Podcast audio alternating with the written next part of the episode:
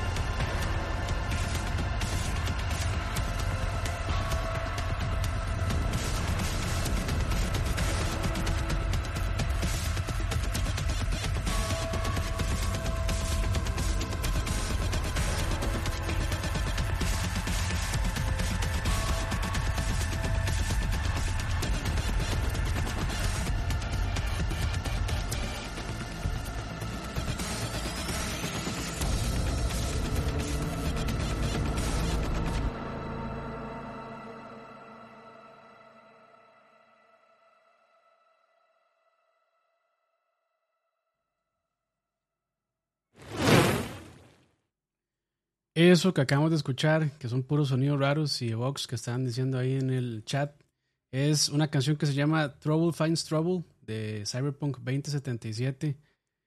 Y creo que de los, que, de los tres que estamos acá, no sé si yo soy el único que lo he jugado.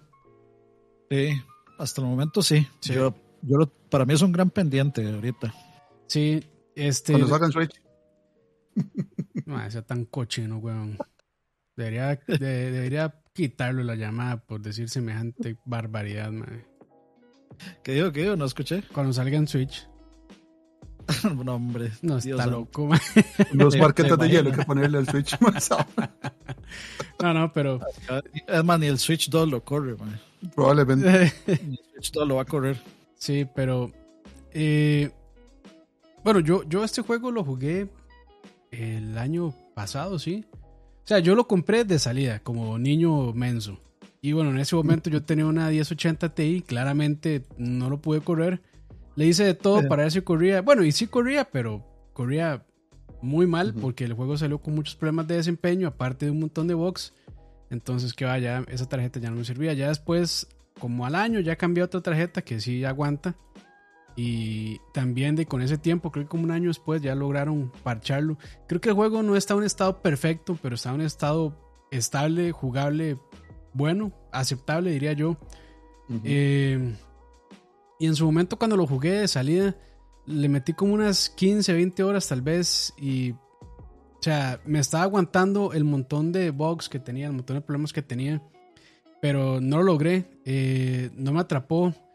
Y yo creo que, digamos, para mí el- la cuestión de que no estuviera funcionando bien en desempeño no me, no me molestó tanto como el hecho de que sentí que el juego, no sé, como que no tenía corazón, tal vez yo y creo que le pasó a muchas personas, estaban esperando hey, un nivel como el de Witcher 3, que es un juego que sí se siente que se hizo con amor, este, con, mucho, con mucho cariño. Este juego no estoy diciendo que no se haya hecho así, solamente que hey, imagino que tuvieron muchas presiones por parte de Warner Bros., que es la publicadora, si no me equivoco. Eh, Entonces, y de, sufrió muchos atrasos del juego. Bueno, ya yo creo que la mayoría de los que estamos acá sabemos toda la historia de Cyberpunk, pero en el momento, cuando yo lo jugué a mí realmente no, o sea, no, no me gustó el, el gameplay. Bueno, yo primero no soy mucho de juegos de disparos, este, pero me pareció que el gameplay estaba bastante mal. Eh, y ahí no sé, lo dejé botado y después ya como un año, con, como les digo, cuando quemé la tarjeta, pues eh, le di otra oportunidad. La verdad es que sí me gustó muchísimo el juego. Eh, como también les mencioné, ya está en un estado muy bueno, o bastante bueno, como dije, no tal vez excelente, pero sí se juega muy bien y ya no tenía tanto problemas de desempeño, este y no sé, se me hizo un muy buen juego y la verdad, y, y creo que lo que más sobresal, sobresale el juego es la historia, me parece que es una historia muy interesante, la verdad. Eh, lo que sí, tal vez yo no entendí porque, bueno, cuando jugué la primera vez y la segunda, uno puede escoger entre tres facciones, creo que así le llaman, que es como Corpo, el Street Kid y el otro que era como Corpo, si no me equivoco. Y la verdad es que eso no hace tanta diferencia, pero la historia sí está muy interesante, la verdad, todo esto de conspiración, toda la parte, de, bueno, y el tema cyberpunk, de futuro eh, distópico y demás. Entonces, la verdad es que sí se, se me hizo muy bueno eh, y, me gustó muchísimo, la verdad. Para mí es un muy buen juego. Claramente yo creo que no cumplió con las expectativas de las personas porque se estaban esperando algo muy, tal vez a nivel de Witcher y, de Witcher por muchas cosas creo que es de, esas, de esos hitos raros en el gaming y en el entretenimiento en general que es difícil de llegar. Pero no, yo sí le recomiendo muchísimo Cyberpunk. No sé cómo estará en consolas de generación pasada, Play 4 y Xbox. Eh, iba a decir 360, pero no es 360, es Xbox One. Ah, no, o sea, no, no se embarquen más. Sí, o sea, no, no, este, no, no, como dice Ani, no Si, se si- si- si ya ahorita ustedes tienen que cambiar consola o, o- si están jugando en PC, claramente no, pero si, o sea, ya, ya estamos en un punto en, las, en la que toca cambiar consola, entonces ni, en vez de gastar la plata en comprarse Cyberpunk para Play 4, mejor se la ahorran, se compran un Play 5 o un Xbox y quién sabe, o sea, tal vez con suerte, con muchísima suerte, termine Cyberpunk en Game Pass. Y si no, puede termine en PlayStation Plus. Y si no, simplemente luego lo compran a descuento.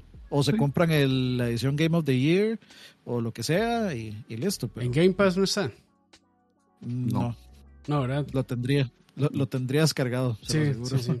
Pero no, yo, yo la verdad es que sí lo recomiendo mucho. Este, y digamos, para mí, lo, lo bueno es que el juego, digamos, sí, sí cumple con esto que ellos vendieron al principio, que es como uno hace el build como uno quiera, si quiere ser hacker, si quiere ser más como de armas eh, blancas, como cuchillos y así, o si quiere más de, de disparo, pues uno puede- va armando su, su build de esa manera.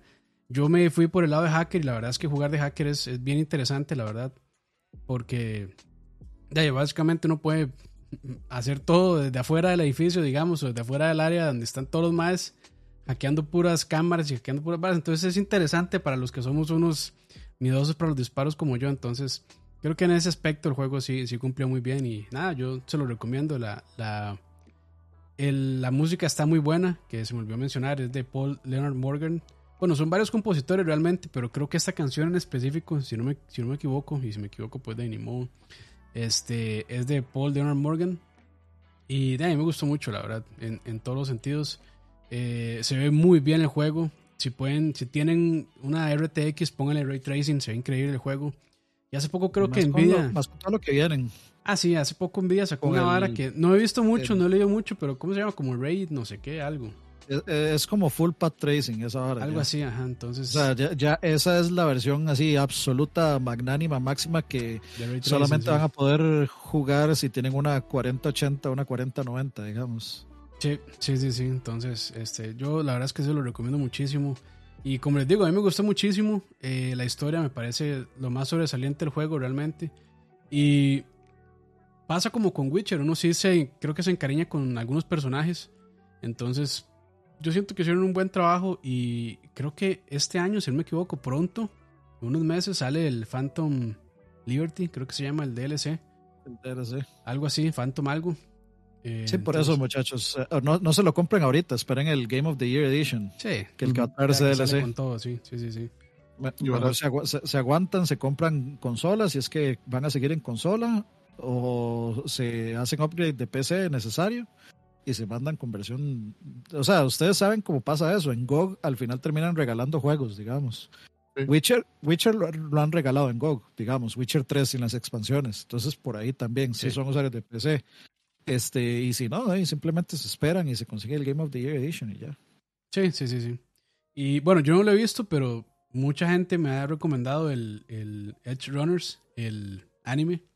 El anime. Que está en Netflix, dicen que está. ¿Ya lo vio, Leo? Eh, Fran, perdón. No, no, pero digamos, he oído de gente que no ha jugado el juego, pero sí sabe anime, haberla visto y les ha gustado mucho. Sí, Entonces, que está, me, dice que no ocupa familiarizarse con, con la, digamos, con la, la, franquicia para que sea bueno. Usted sabe que muchas veces el material, si usted no lo conoce desde antemano, tal vez ni le, ni, le gusta. Lo, Entonces, lo, que hay que tener en cuenta de, de, este, de Edge Runners, es que es un anime con sus clichés de anime, ¿verdad? O sea, sigue siendo anime. Pues. Si, si, si, uno, si uno va esperando, por ejemplo, una historia similar a la del juego principal, eh, sí, no. O sea, yo no he jugado el juego, pero uno ve el. Eh, o sea, yo, lo vi, yo vi Edge Runners. y es un anime. Simplemente un anime en el mundo de, de, Edge Runners. Entonces tiene de todos estos tropes de de este del personaje ahí medio torpe de de como la familia la hermana. este, la familia extraña y luego el futuro incierto y me enamoro y el romance y o sea es un anime es un anime. A mí personalmente me parece muy bueno pero no me pareció así como uh, wow así mind blowing prefiero Arcane. Arcane me pareció mucho más revolucionario que, que Edge Runners digamos. Sí también. Arcane, Arcane legalmente o sea a pesar de que yo no sé absolutamente nada de LOL ni me interesa saber absolutamente nada de LOL.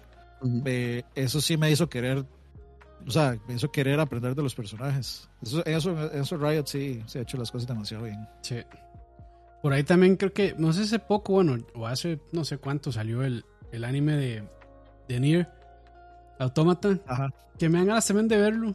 Porque estoy, estoy repasando Nier Automata, la verdad. Y he, descubierto muchas cosas interesantes del juego en esta segunda pasada. Bueno, tercera realmente. Pero eso es para otro, eso es para después otro podcast. Porque lamentablemente salió junto con Breath of the Wild y yo lo empecé a jugar y lo dejé votado por Breath of the Wild. Entonces lo retomé después y bueno, ya está la. Bueno, como segunda vez y medio que lo paso, pero bueno. O sea, con, con Cyberpunk le pasó lo mismo que me pasó a mí con, con GTA 4. Que ese fue mi primer GTA. Yo nunca había jugado un Grand Theft Auto antes. Y yo jugué el 4 y como había salido y todo el mundo le daba 10 y a mí me aburrió la primera vez. Un par de años después o como un año después lo volví a empezar de cero y me encantó. Me encantó muchísimo. El 5 sí me encantó de entrada porque es increíble, pero el 4, la primera, o sea, la, primera impresión no, no hizo clic conmigo, pero después sí. Le pasó exactamente lo mismo. Me pasó, digamos, lo mismo que usted con. Sí, creo que, creo que uno tiene que estar como en, cierto, como en cierto estado de ánimo para. Bueno, no sé, digo yo, tal vez en algún tiempo.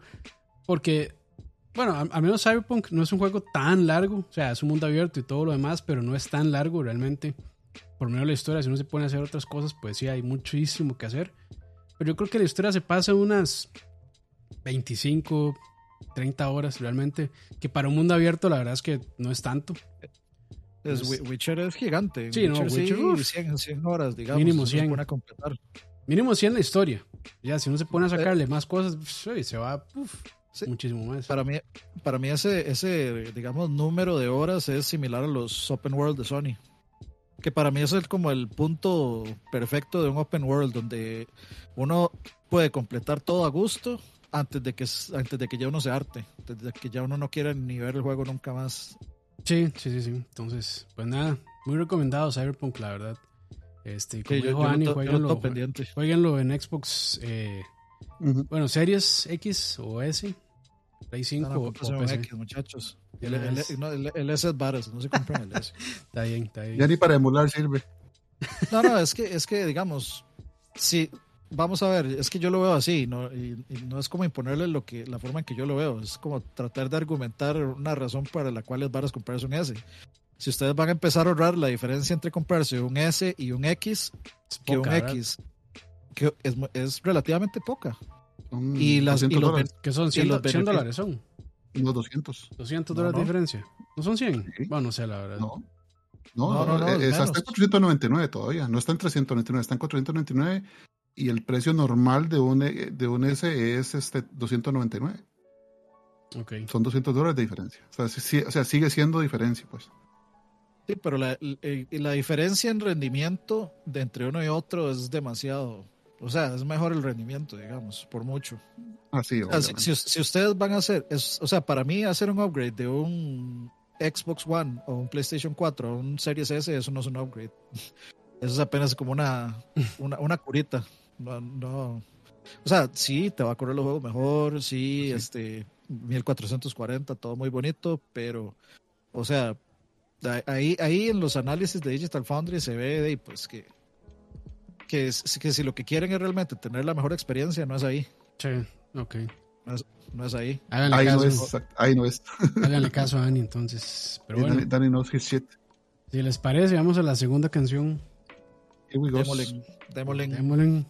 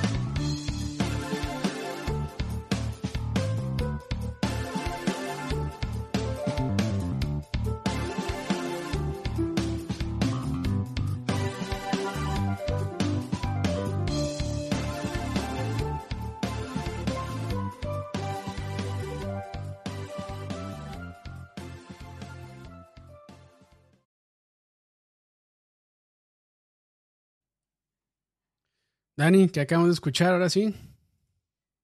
Eh, bueno, eso que teníamos era el Stage 4 o la pantalla cuarta, la cuarta pantalla que se llama The Underworld del juego Pocky and Rocky.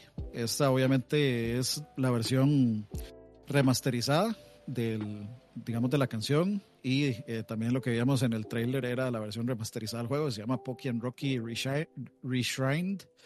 Eh, la compuso Hiroyuki Iwatsuki de Tengo Project. Eh, no tengo dato de cuál, o sea, de quién retocó la versión o si fue él mismo el que la retocó, la verdad, no sé, tal vez Fran sepa. Em, el juego original lo publicaron el 18 de septiembre de 1986 y esta versión remasterizada eh, salió el 21 de abril del 2021, así ya bastantito. Eh, desarrollada por Taito, Natsume, Altron y Tengo Project y publicado por Natsume Atari, esta versión, eh, esta versión Reshrine. y la versión original también Natsume Atari y creo que también em, Altron, creo que estaba por ahí, no me acuerdo.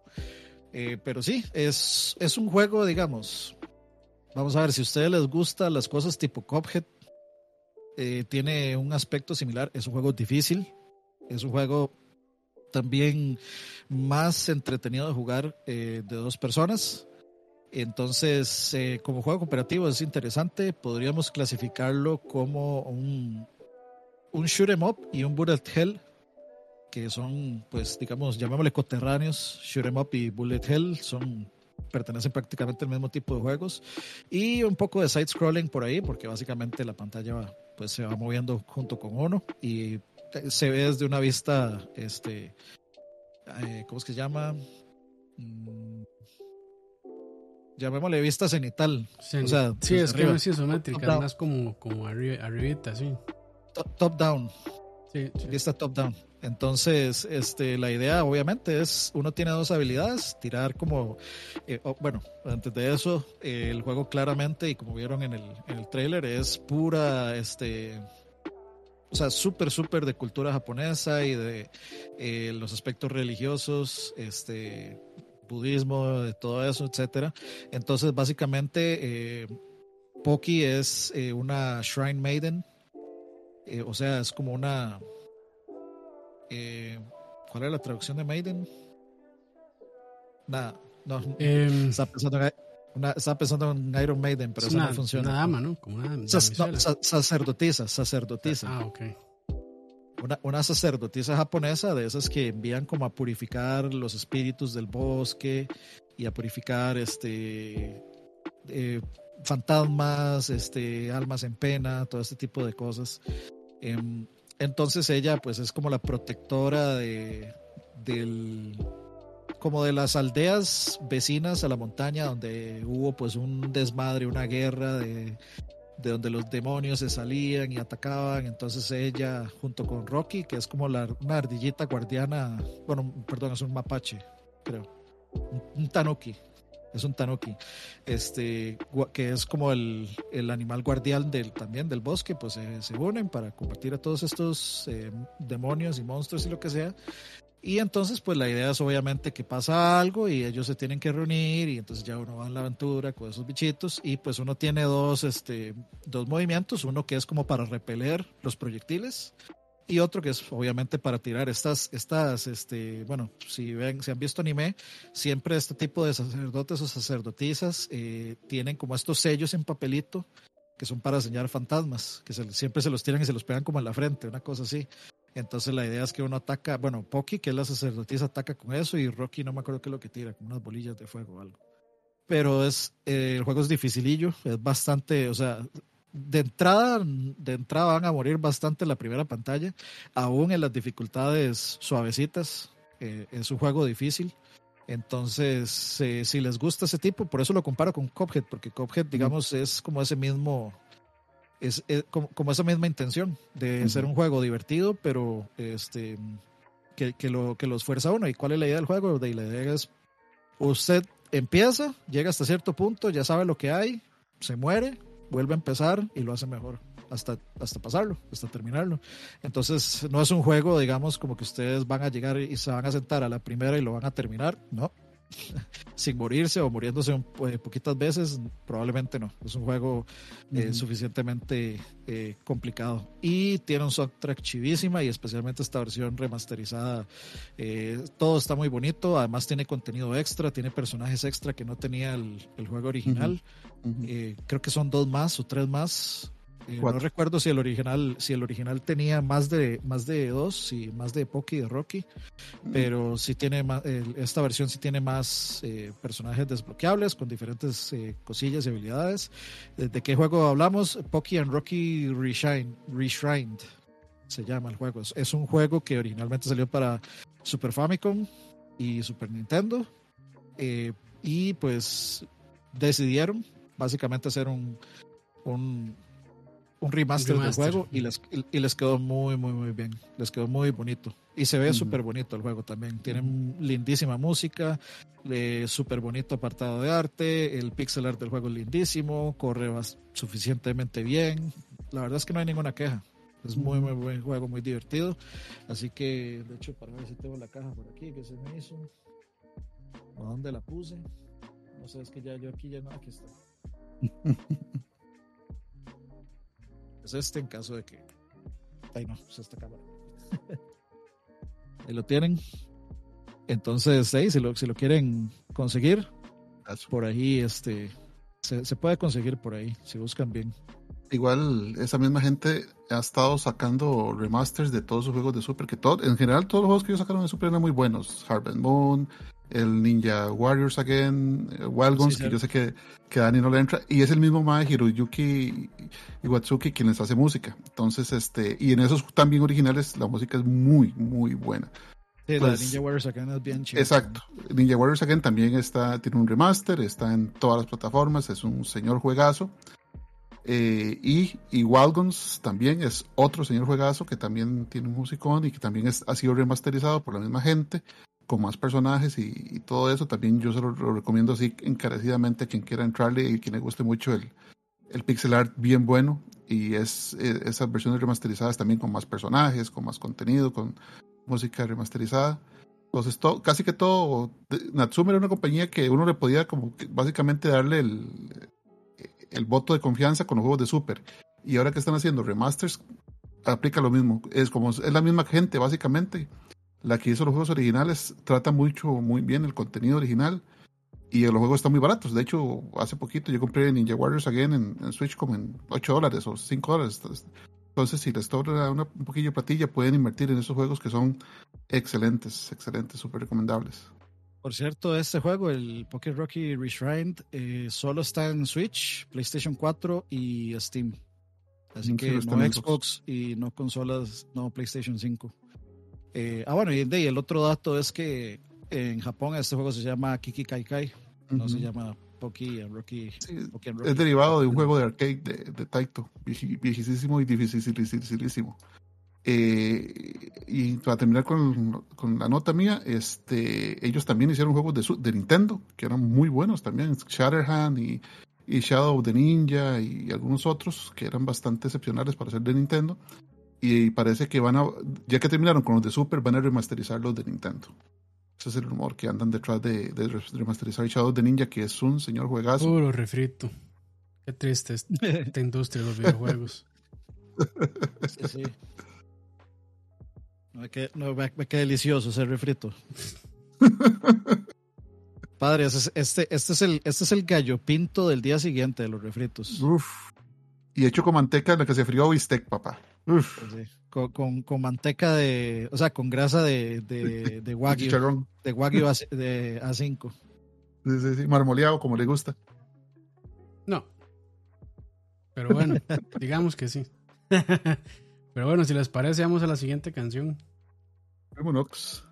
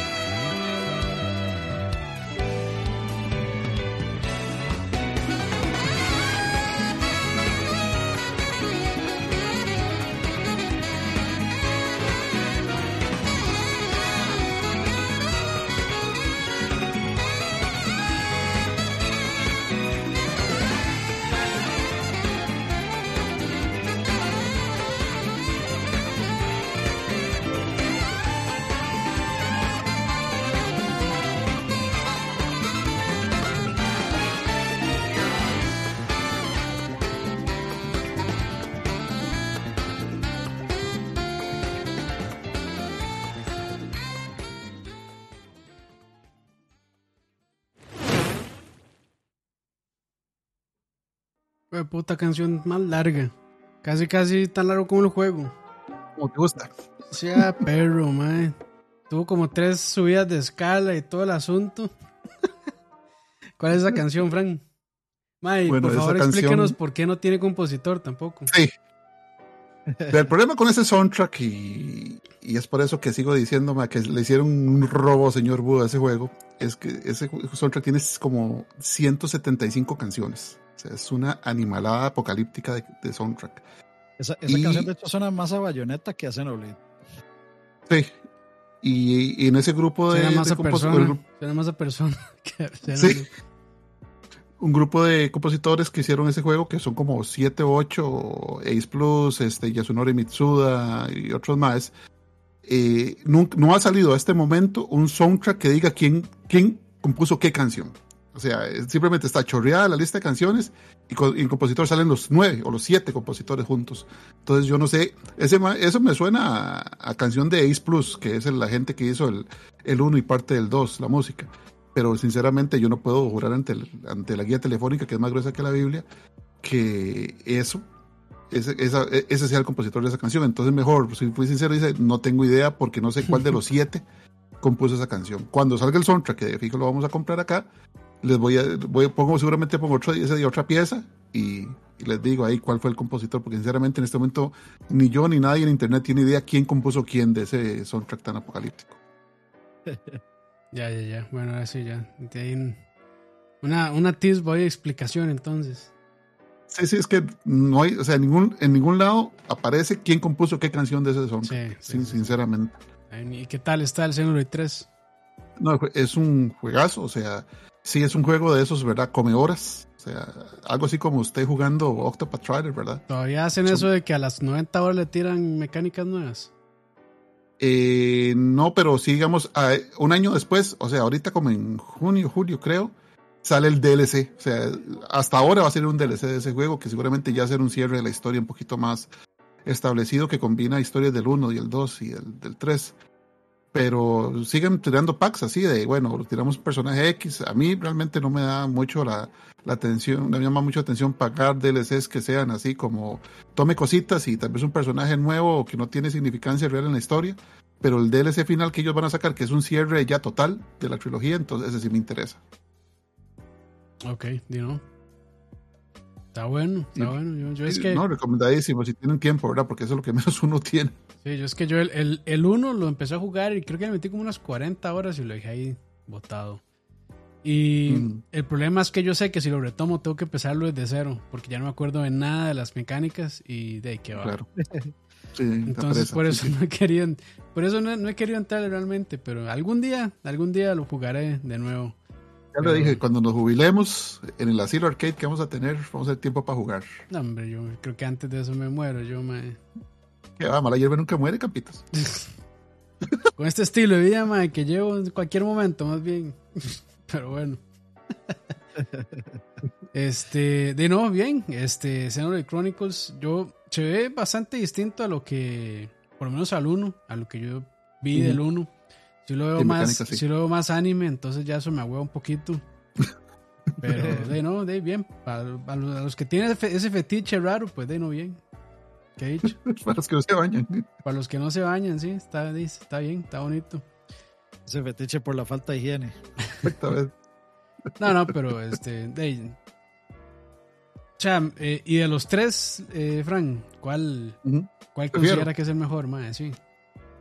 Este es súper completo en, en, historia, está mucho más breteada, mucho más compleja, muy filosófica, ahí lo decían en el chat. Eh, en mecánicas está muy pulido. El engine, por más switch que sea, o sea, los madres le, han sacado el jugo a esa vara. Monitorsoft sabe cómo manejar ese hardware hasta lo que puede, ¿verdad? Pero, o sea, la música del primero, a mí, o sea, todavía sigue siendo uno de los mejores soundtracks de, la historia para mí. Sí, Entonces, me sigue gustando el primero. Ese, ese soundtrack del primero es increíble, yo lo tengo ahí, sí, es, es una belleza, la verdad.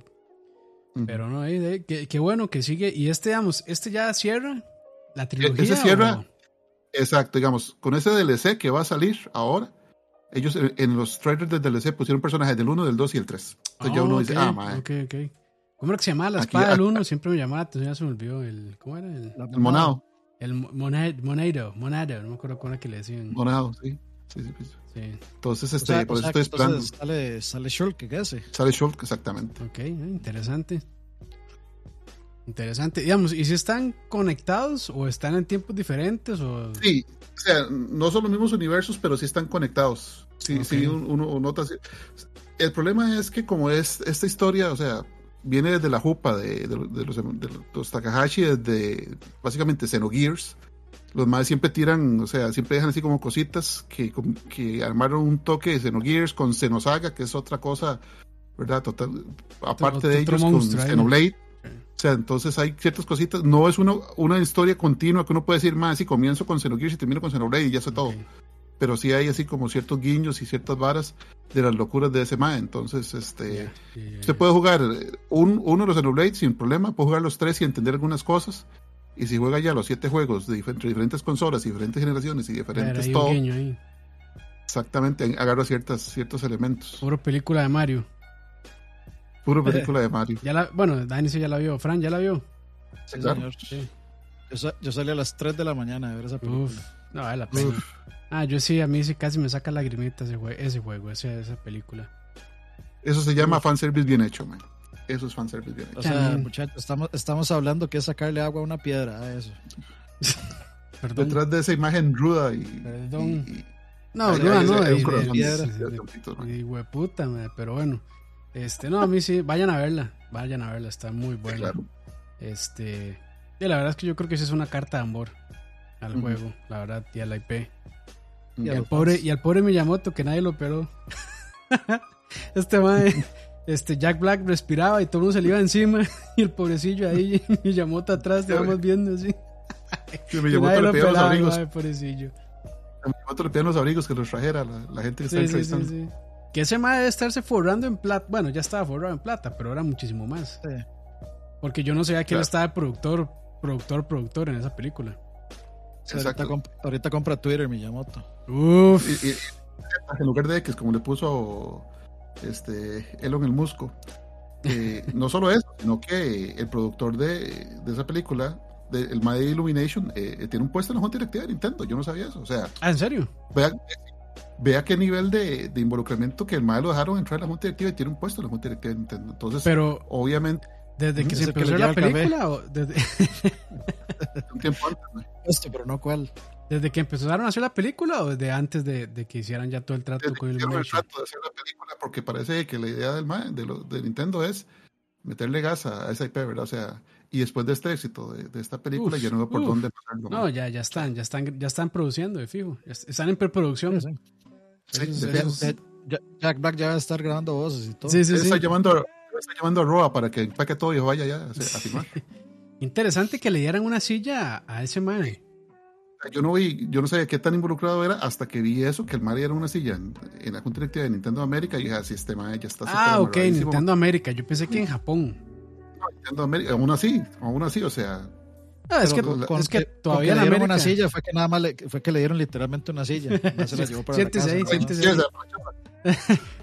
¿Cómo es? Este, tome la minuta, muchacho. Fue, un error de traducción. Con, cuando te quisimos decir que te íbamos a dar una silla, era literalmente una silla. Sí, a mí, este, de la verdad es que eh, a mí sí, sí me alegra, la verdad, que se hagan cosas así bien hechas con amor. Que mucha gente, bueno, muchos de los críticos snobs de Hollywood ahí están, Ay, es que la historia que nadie entiende, que no sé Ah, lloren, man, lloren. Para, mí, para, mí, hay un tema de los dos lados, o sea, eh, hay, gente que ya, o sea, la película es una película como de Nickelodeon. Es una película para niños. Es una, es una película de sí, para niños, el que uno va a reírse y a pasar un buen rato y punto. Pero es que, digamos, están los haters que seguramente son fans de Zack Snyder también, que están buscando a Edgelord, Lord Mario. Este, y, y, Bowser que tuvo una infancia complicada, que sus papás fueron asesinados en quién sabe qué, este, fueron, fueron, asesinados por los papás de Peach, algo así. Entonces, y del otro, lado, del otro lado están los más que que ponen mal la película de Super Mario la mejor película animada de todos los tiempos. Que tampoco, no, Hay que, o sea, no, no, no, le llega ni cerca a lo mejor de Pixar, digamos. Pero no es. ni a un pelito a lo mejor de Ghibli tampoco. Ah, sí, pero, pero digamos, o sea, esta película no hay otra forma de hacerla, no hay una mejor forma de hacerla tampoco. Es, es perfectamente lo que tenía que ser y punto. Pero, digamos, por ejemplo, de una película de Zelda yo esperaría algo distinto. O sea, de una película de Zelda, si me vienen con algo así, tan light de historia, ahí sí estamos hablando de otro, de una discusión diferente. Ahí sí, Zelda siempre estaría. Y a mí me gustaría un Zelda igual así animado, no, no live action. Si hacen un live action, la cagan. No, no creo que. pero yo no creo que, así les digo, yo no creo que vaya a ser Zelda el siguiente. ¿Cuál? Yo sí creo. ¿Por cuál apuesta? Creo que, ¿Cuál apuesta? Metroid. Metroid. Dale, más fácil. es menos riesgo. No sé.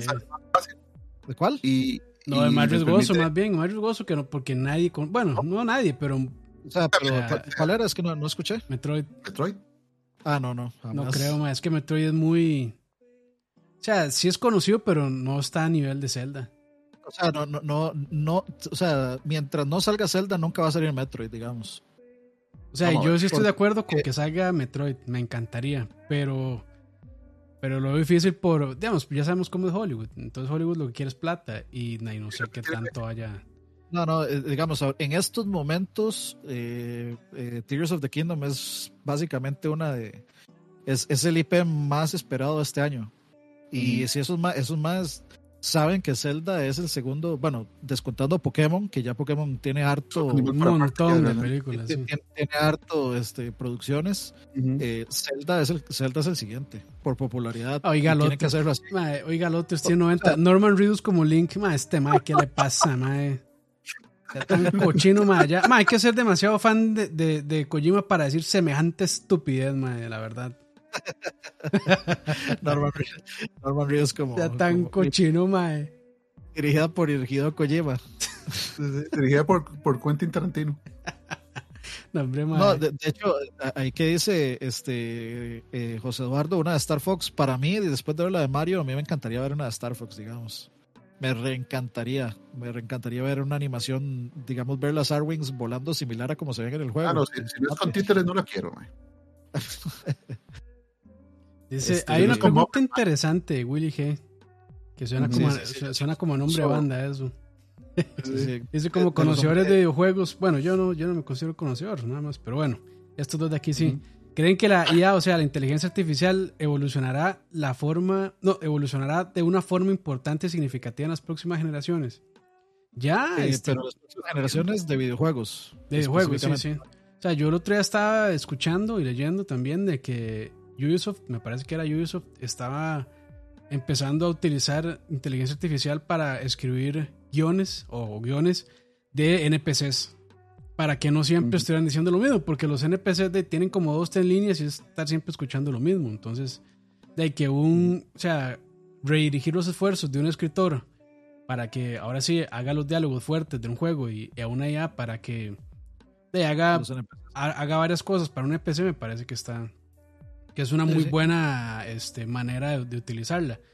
Eh, pero se puede utilizar en muchísimas cosas. Ya hemos visto que la IA sirve para, para hacer arte, bueno, bueno, digamos, arte, arte entre comillas, que no se ofendan los artistas si hay uno por acá, o bueno, o diseñadores o más, pero pueden hacer un montón de cosas. Entonces, ahorita la verdad es que yo, o sea, yo, yo, o sea, de, inteligencia artificial yo sé nada, entonces, yo, siento lo básico de lo de inteligencia artificial, esto no es nuevo. O sea, ya, ya hace, desde hace bastante se está utilizando eh, técnicamente inteligencia artificial para esto, que es esto del machine learning y, un montón de cosas. Redes eh, neuronales para hacer remakes, y cosas así. O sea, absolutamente todo lo que sea, todo lo que sea procedural se puede hacer es, es, es, técnicamente inteligencia artificial porque estás poniendo a una PC a, hacer cálculos y cambios y cosas este, por su cuenta para escribir un juego, a veces en tiempo real y otras veces no en tiempo real.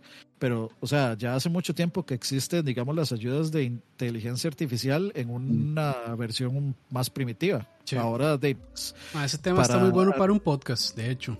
Pero ahí sí, bueno, no sé ustedes cómo estarán con el tema, pero sería bueno también invitar a alguien que sepa mucho del tema, que yo sinceramente no conozco a nadie. Pero ya, ya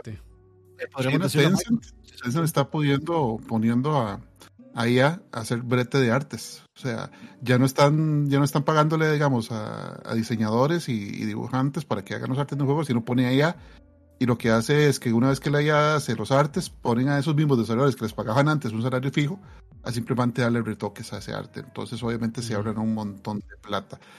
Lo que trae un montón de otros cuestionamientos éticos. Claro, Ahí se ha estado viendo que hay gente que ya ha perdido trabajos por implementaciones de AI.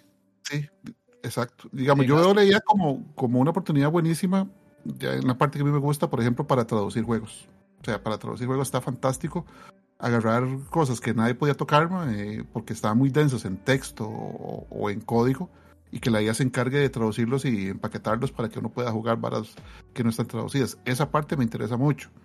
Pero sí, o sea, sí, sí no, hay que, no, no, se puede ignorar que todavía le falta mucho al desarrollo de, de la IA. O sea, hay como chat GPT aún con la inmensa cantidad de data que usa ChatGPT para alimentarse, sigue siendo data sesgada. Sigue, Él ve lo que la gente publica, no ve todo lo que hay. O sea, y, no todo, parece mentira, pero no todo está en Internet todavía. Entonces, este, eh, vamos a tener algo generado por un sistema artificial de inteligencia que tiene sesgo. Porque un sesgo involuntario porque simplemente ve de lo que se alimenta. Y probablemente no tiene acceso a todas las fuentes de información. De hecho, no todas las fuentes de información del mundo están digitalizadas. Entonces, todavía, o sea, no es la, no es la pomada canaria, no es la solución a todo. Es una herramienta, no es un fin en sí mismo. Que es como muchos quieren venderlo también. Exacto. Y no. Yo solo conozco a Semen Pete, nada más ese chat GPT no, no lo conozco. eh, de, de, hecho, sí podríamos hablar, hacer uno sobre inteligencia artificial. Se me ocurre que tal vez Michael, Michael, tal, si se Exactamente, que es el autor de Frankenstein Digital. Cuando nos acepte, tal vez. Sí, sí, sí, sí, se nos acepta, pero digamos, yo, yo, yo lo que creo es que esto, o sea, todo lo que es, el, el AI viene de todo esto que es Machine Learning. Y eso ya se implementa en un montón de cosas, en un montón, inclusive digamos, yo pienso que el Unreal Engine 5 eh, con, con esa demostración que hicieron, como por ejemplo de cómo crear este terreno y todo esto, hay mucho de Machine Learning ahí metido y cosas que e, existen únicamente para reducir tiempos de, desarrollo y procesos que generalmente es que me voy a poner a agarrar los polígonos y hacer una montañita con un bosque aquí y le voy a poner un, un este un arbusto por aquí y una palmera por allá y otra cosa así. Y Unreal ya los tiene hechos. Nada más es como ponga, agarre, clic, eh, drag, drop aquí y lo, lo, extiende, lo encoge, lo levanta, lo pone más arriba, más abajo. Ahora, eso por un lado es muy eficiente, pero por otro lado se puede convertir en simplemente que todos los juegos se van a ver de la misma forma y algo genérico, van a perder ahí un poco de... Que ya, que ya medio está pasando, más o menos. Eh, pero es, es, más con los, con los juegos que son así como eh, ultra realistas, con lo cual no hay problema. ¿eh? El realismo de, no va a hacer que las cosas se vean distinto. Ya, digamos, si llega un JRPG ultra realista, ya estaría un poco raro. Sí, dice Emperor que los creadores de chat GPT dicen que la versión 5 estará lista para fin de este año y que será imposible inferenciarlo de una persona real. Eso, eso mismo dicen todas las madres de sus hijos que son los más inteligentes y no es así. Siempre, siempre va a tener sus cosas. O sea, ya ahorita, bueno, la versión 4 hace cosas impresionantes. Pero este, y sabiéndole, uno puede doblarlo, quebrarlo realmente y, hacer cosas de, pues, que en teoría no se podrían hacer o que no debería decir, bueno, o escribir más bien. Y lo hacen. Entonces, de, la gente siempre va a encontrar la manera de hacerlo. Pero, pero o sea, si la versión 4 es así, claramente la versión 5 va a ser algo impresionante. Pero bueno, o sea, yo tampoco Ahorita eh, habría que ver realmente cuando salga, porque de decirlo ahorita pues no tiene mucho sentido, pero cuando salga ya hay que ver. Pero de yo difícilmente creo que realmente sea así. O sea, tal vez para ciertos temas muy superficiales, me parece que sí, que sí va a poder ser indiferente. Pero en cuestiones ya así, tal vez muy de, no sé, que se necesita mucha experiencia y conocimiento, de quién sabe, pero cuestión de tiempo, la verdad. La AI encontrará la forma. Pero bueno. Pero bueno, ya mucha hablada de inteligencia artificial. vamos, a la siguiente canción. Ya nos acabamos el podcast de inteligencia artificial. Sí, sí. Vámonos, vámonos.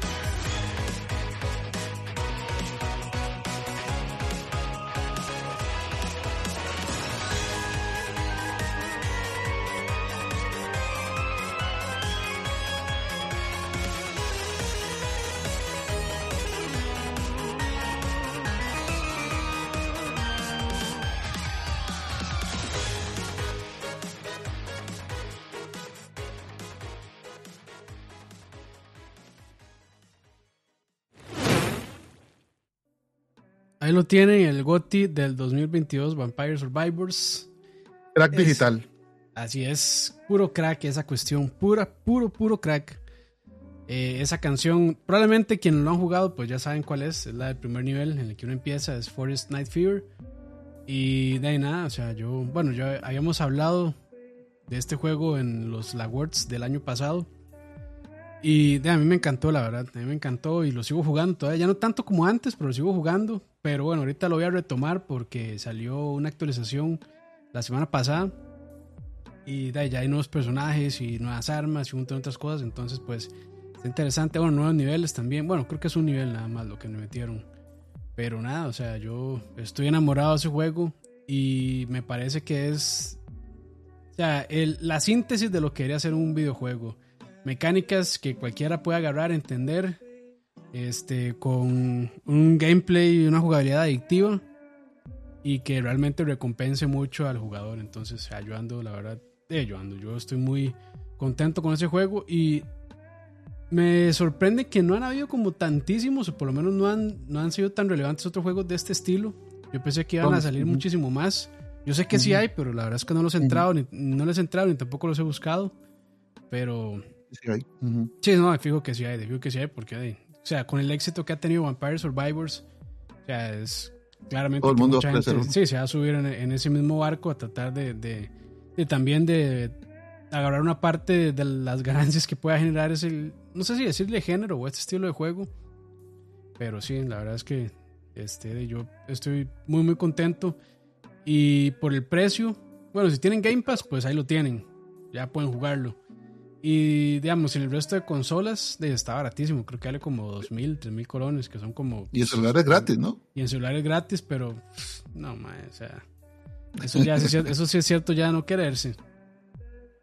Pero bueno, ahí si lo quieren jugar en celulares, jueguen en los celulares, pero no, no se lo recomiendo, la verdad. Yo creo que la, experiencia, la experiencia no, no, no, es tan buena. Es para eso.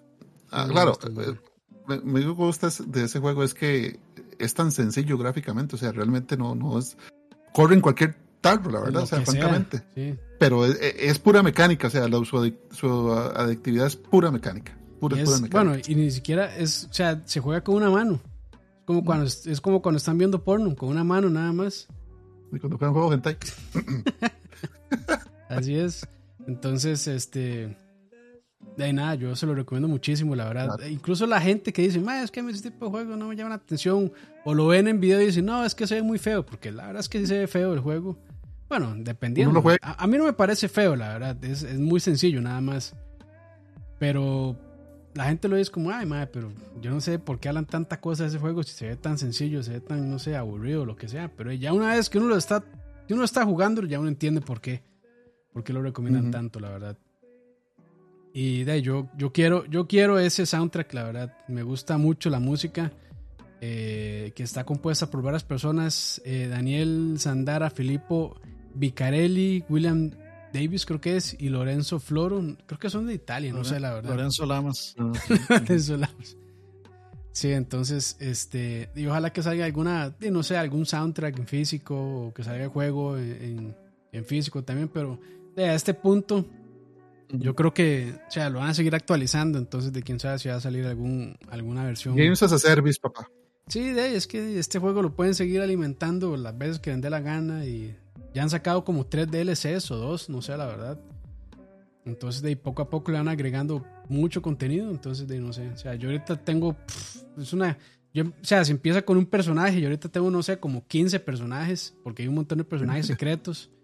Eh, y no, o sea, pareciera que uno no hay mucho que hacer en el juego. Pero sí, el juego sí también le pone uno como retos y hay secretos. Entonces, la verdad es que sí. O sea, hay mucho que hacer en ese juego que se ve sencillo. Pero la verdad es que, que sí, o sea, es interesante porque se usa solamente con el, stick izquierdo para mover el personaje, eso es todo. Uno no controla cuando se dispara, uno no controla nada más, solo el movimiento del personaje. Y me parece sorprendente que con algo tan sencillo realmente uno pueda declavarse tanto con un juego.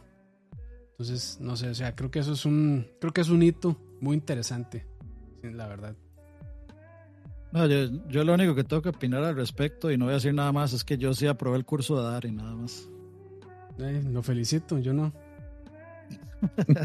no, yo sí lo aprobé, pero la verdad este, me lo pasé por el RAS con este juego. a mí la verdad no me gustó. Yo lo probé como 20 minutos y, lo desinstalé. ¿En serio, mae? me gustó. Sí, o sea, yo, yo a mí creo que me pasó algo similar, pero sí le di más chance. Porque es que las primeras veces que uno juega es como, de uno se muere, qué sé yo, como a los 15, 20 minutos. Pero ya conforme uno va ahí agarrando cierta experiencia y también ciertas eh, mejoras o power-ups, creo que el juego también se va poniendo más interesante. Pero bueno, o sea, yo entiendo, la verdad es que no tiene que gustar a todo el mundo. Yo, yo sí les diría que si, si tienen Game Pass, pruébenlo este, y pueden llevarse una grata sorpresa, o no, pero yo creo que la gran mayoría de personas probablemente sí. Yo lo, yo lo llegué como a como en nivel 27, una cosa así y me morí. simplemente no sentí. No, no, no sentí ninguna, digamos, ganas de volver a empezar de cero otra vez. ¿No sintió la adicción? No, no. No le llegó. No, no, es que eso, no es, eso no es lo que a mí me, me motiva a seguir jugando, digamos.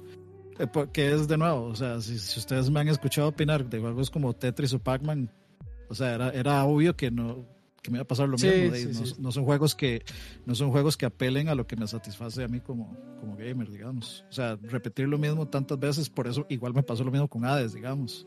Entonces simplemente pues, no, es lo mío, entonces me abstengo de opinar, nada más estaba troleando por trolear. No, no, está bueno, está bueno.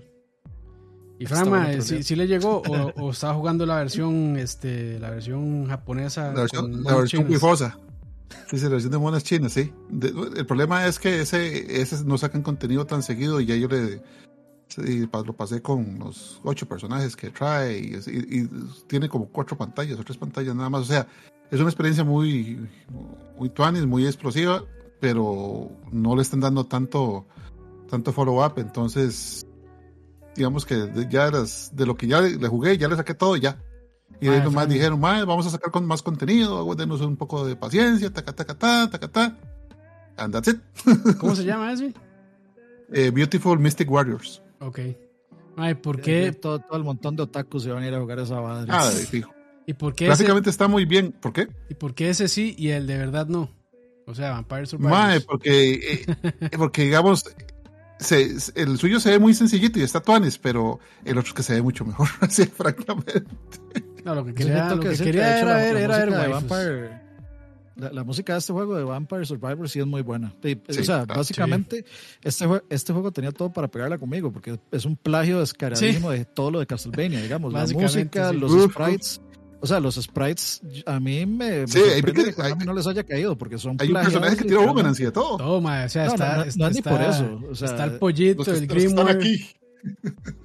No, no, es ni por eso, o sea, hay sprites que son prácticamente plagiados de, de juegos de Castlevania, digamos. Eh, entonces me sorprende que Konami no les haya caído. Sí, sí, claro. Pero, Pero de Konami. esta, esta canción, de hecho, que sonaba, es puro eh, juego de Castlevania de Game Boy Advance o de 10. Entonces, por eso, por eso es para mí lo, eso es lo que más me gustó del juego, obviamente. Están esperando para que reunir bastantes pruebas en, en juicio y después simplemente ir, ir, por la compañía dejársela de que ellos saquen los próximos Castlevanias. Les sale más fácil a Konami así.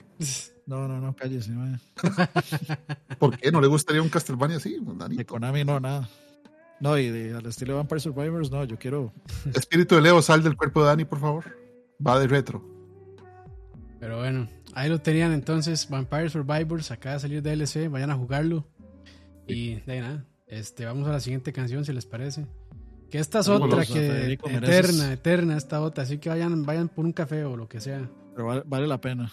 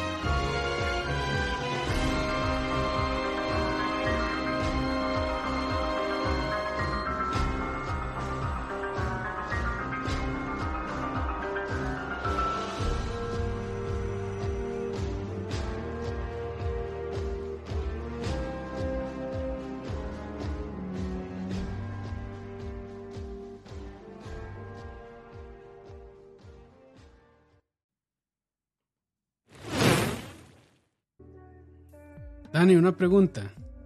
Oh. ¿Cuál este, ¿Cómo la prefiere? ¿Adentro o afuera? Primero, primero afuera y luego adentro. eso que acabamos, eso es básicamente, bueno, yo estaba preguntando por la canción que acabamos de escuchar, que son dos versiones de la misma canción. Bueno, no son, sí, sí, son como dos versiones de la misma canción, ¿cierto? Es, es, es, técnicamente una misma canción, este, solo que de hecho eso lo hace muy bien el juego. Eh, una, una versión es para la parte donde uno está fuera del, de cualquier recámara del castillo. Eh, está, digamos, en las en los alrededores, no, no a los alrededores del castillo, sino literalmente eh, en el castillo, pero em, en los exteriores. Y el otro es para interiores, básicamente. Entonces, me, pues, muy chiva de la canción que justamente hace una transición automática entre exteriores e interiores o sea, es básicamente seamless la transición. Cuando uno pasa de, de, afuera hacia adentro, cambia a esta segunda versión de forma eh, inmediata, lo cual es, o sea, es muy, muy, muy bien logrado. E, eso lo hace también muy bien Nier Automata. Y bueno, también vieras que eh, Octopath Traveler, que ahora vamos a hablar de ese juego un poquito, pero sí, también lo hacen. Y es muy chida cuando hacen eso, que son, esas transiciones así limpias, que no se siente cuando cambia la una a la otra. Y es, o sea, es como un detallazo, la verdad. Sí, eso, es una maestría, maestría técnica. Una buena mezcla. De, alta factura. Bueno, que eso, eh, eso, eso, es, de, básicamente es la computadora mezclando en tiempo real la, música. Eso es muy interesante cómo hacen eso. Sí, sí, sí. Eh, bueno, eso era Hyrule Castle, Outside y Inside. El, el, soundtrack completo de Breath of the Wild, los, digamos, lo, compusieron tres personas, Manaka Kataoka, Yasuaki Iwata y Hajime Wakai. Eh, son las tres personas que compusieron prácticamente todos los arreglos de Breath of the Wild, hasta el pianazo ahí, en medio de la en, medio, de, de Hyrule Field. Sí, sí, hasta de esta canción que para es mi favorita del juego, para mí es la mejor. Eh, tiene como un, tiene un build up de suspenso y, y, temor y terror y este y aventura y y consecuencias muy chivas. Este, eso sí, o sea, hay que, hay que notar algo eh, especial y es que esta canción básicamente es un arreglo de tres canciones de Zelda de, siempre, que son este, Hyrule Field, Zelda's Lullaby eh, y el tema de Ganondorf, o el tema de Ganon, no me acuerdo si es Ganondorf o Ganon, que le llaman así pero básicamente son esas tres canciones. Ahí uno puede escuchar todo. Puede escuchar el Zelda's Lullaby, puede escuchar el, el Hyrule Field y puede escuchar el tema Ganon bastante obvios. Y tienen pues este arreglo así como muy, eh, muy de esto, esto es el final. Esto se va a acabar y puede acabar bien o mal. Y para mí eso fue lo, digamos, la, la escalada hacia el cuarto donde está eh, Ganon fue lo mejor del juego o fue de las mejores cosas del juego. Eh, la pelea con Ganon me decepcionó bastante, sinceramente. bueno, es que también ya no llega demasiado OP ahí. Sí. A ese sí, punto, sí. Este... y más si uno ya tiene ahí los, los cuatro, ¿cómo se llaman? Los cuatro, este... Las cuatro bestias. Las cuatro bestias, entonces de las cuatro bestias creo que le bajan la mitad de la vida. Le bajan la mitad. Sí, entonces de ahí ya no llega ahí con todas las armas de todas de 90 para arriba. No, ya llega un bueno. Pero igual, pero igual es demasiado fácil. sí, sí, eh, sí. Es que yo creo que algo que algo que con lo que no contaron es con lo OP que se puede volver el personaje uno con, con la cocina. O sea, uno, uno, uno, simplemente mete en, el, en, esa, en la olla cuatro bananos y esa, y esa vara le, le, sube como 17 corazones y le sube como 75% la fuerza. Entonces uno se echa cualquier cosa. De hecho, eso es lo que usan los, speedrun, los speedrunners. Se, eh, ah, simplemente se meten el eh, banano. Sí, simplemente recoleccionan bananos y llegan ahí y lo, eh, en, el, en, el, castillo de Ganon hay una olla, meten los bananos, hacen la vara y se van a pelear con Ganon, se mandan la vara, lo matan como en dos manazos y se acabó el juego. Sí, sí, sí. Yo nunca he visto en, cuánto se lo echan, o sea, cuánto es un speedrun de... ¿Con cuánto andan? que unos 20 minutos. Bueno, yo creo que ya no tanto, ¿verdad? Porque creo que ya descubrieron una manera de saltarse el plató, ¿verdad? Eh, sí, básicamente, este, básicamente, digamos, eh, hay formas de glitchear los templos donde uno agarra como las estas esferitas. Sí, el plató, eh, que son los primeros cuatro eh, shrines, creo. Ajá.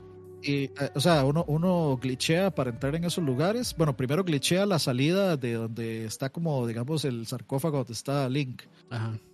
uno se sale a la nieve y esa nieve llega directo a donde está el, el primer shrine de ese, donde le da eso. Y aparentemente está como en 25 minutos el, Wow. Está en 23.53. Pero, es, o sea, es, es, es, digamos, super montones de, de, glitches y de bugs. Los más prácticamente eh, lo único que hacen es agarrar un par de escudos, una armadura, no matan casi a nadie. Eh, lo que hacen, digamos, por ejemplo, es usar bugs, por ejemplo, de que uno puede rebotar en un enemigo y salir volando. Entonces, eh, digamos, llegan, a, llegan, hablan con el rey Roam y hay un glitch ahí en el que más calcula con el hacha, se tira, rebota en, el enemigo, sale volando y se va directo al castillo y cae en un lugar específico donde es más fácil subir. Entra por una ventana, mata al Mae, ahí hay varios armas eh, pichudas y luego ahí es donde se cocina el, el cóctel de, banana. la, vitamina B12 y, y luego de ahí tienen, o sea, son gente que ya tiene los parries, pero sí. Dominadísimos. Sí, sí, sí. O sea, Canon no le pega ni un hit, digamos. Sí, sí, sí. Entonces, 25 minutos. De hecho, o sea, yo creo que la parte de Ganon es la más fácil. Para ellos, para ellos, mira, para ellos. Sí, sí, hay muchas más posibilidades de cagarla en otro lado que ahí. Va a tener que ver un speedrun de eso, está interesante. Sí, sí, claro. Y de hecho hay, hay, un video de Terminal Montage que es una parodia justamente de los de, de, un speedrun de Breath of the Wild que a mí me da demasiada risa. Y es básicamente eso, o sea, ver el mae este glitcharse por todo lado y salir por todo lado. Es, es, es, una cagada de risa, me da demasiada risa. Qué bueno. y tú sales volando al castillo. Sí, exactamente. Exactamente, digamos, eh, uno, uno nunca toca como la, la parte externa del resto de Breath of the Wild, sino que en el momento que uno le dan el glider, de ahí sale volando directo al castillo de Ganon. Así, pero uno cae en el castillo de Ganon. Y, y de hecho, digamos, ese mismo glitch eh, del, del super salto este eh, lo han usado este como para salirse del mapa a lo alto o ver a Ganon transformado en, bestia digamos desde desde desde lo alto ver qué hace se han salido del mapa porque la pelea con Ganon es cerrada un área entonces la gente intenta como salirse de, esa área para romper el juego romper el juego también para los dragones también lo usan. Sí, sí, digamos, eh, depende del tipo de speedrun. Si es speedrun 100%, obviamente no. Van a durarse un montón. Nunca en la, vida. Pero si es eh, speedrun de any percent, 25 minutos, 23 minutos 23, algo así es el récord. Oigan, es que qué mágico fue. Bueno, para mí fue muy mágico la primera vez que vi un dragón en el juego. Qué pichudo. O sea, yo sinceramente, yo no sé si salía eh, en, los trailers que había dragones. Creo que no salía. No, ¿verdad? Pues para mí sí fue una sorpresa y sí fue, fue muy chido, la verdad, la primera vez que vi un dragón. Y ya después me di cuenta que uno podía este, quitarle cierto, bueno, farmearlo, sí, para ciertas cosas y sí, sí, buen toque. a mí sí, e-, era necesario, era necesario porque eh, creo que con eso uno crafteaba una armadura mejor. Las armaduras, sí. O mejorar, o, mejorar, o mejorar creo también que se, bueno, se ocupaban ciertas cosas como las uñas o el cacho, algo así. O las escamas para mejorar ciertas ciertas armaduras también, entonces sí. No, no, que, fue, que, juegazo. El mejor es el Hylian Shield, que está en el. El mejor escudo es el Hylian Shield, que está en el castillo. En el castillo, sí. Y ya después en el pueblito que uno arma con los. que uno se pone a talar como 80 mil árboles. Ya después ahí también se lo venden. Ajá, sí. Eso sí, me acuerdo también.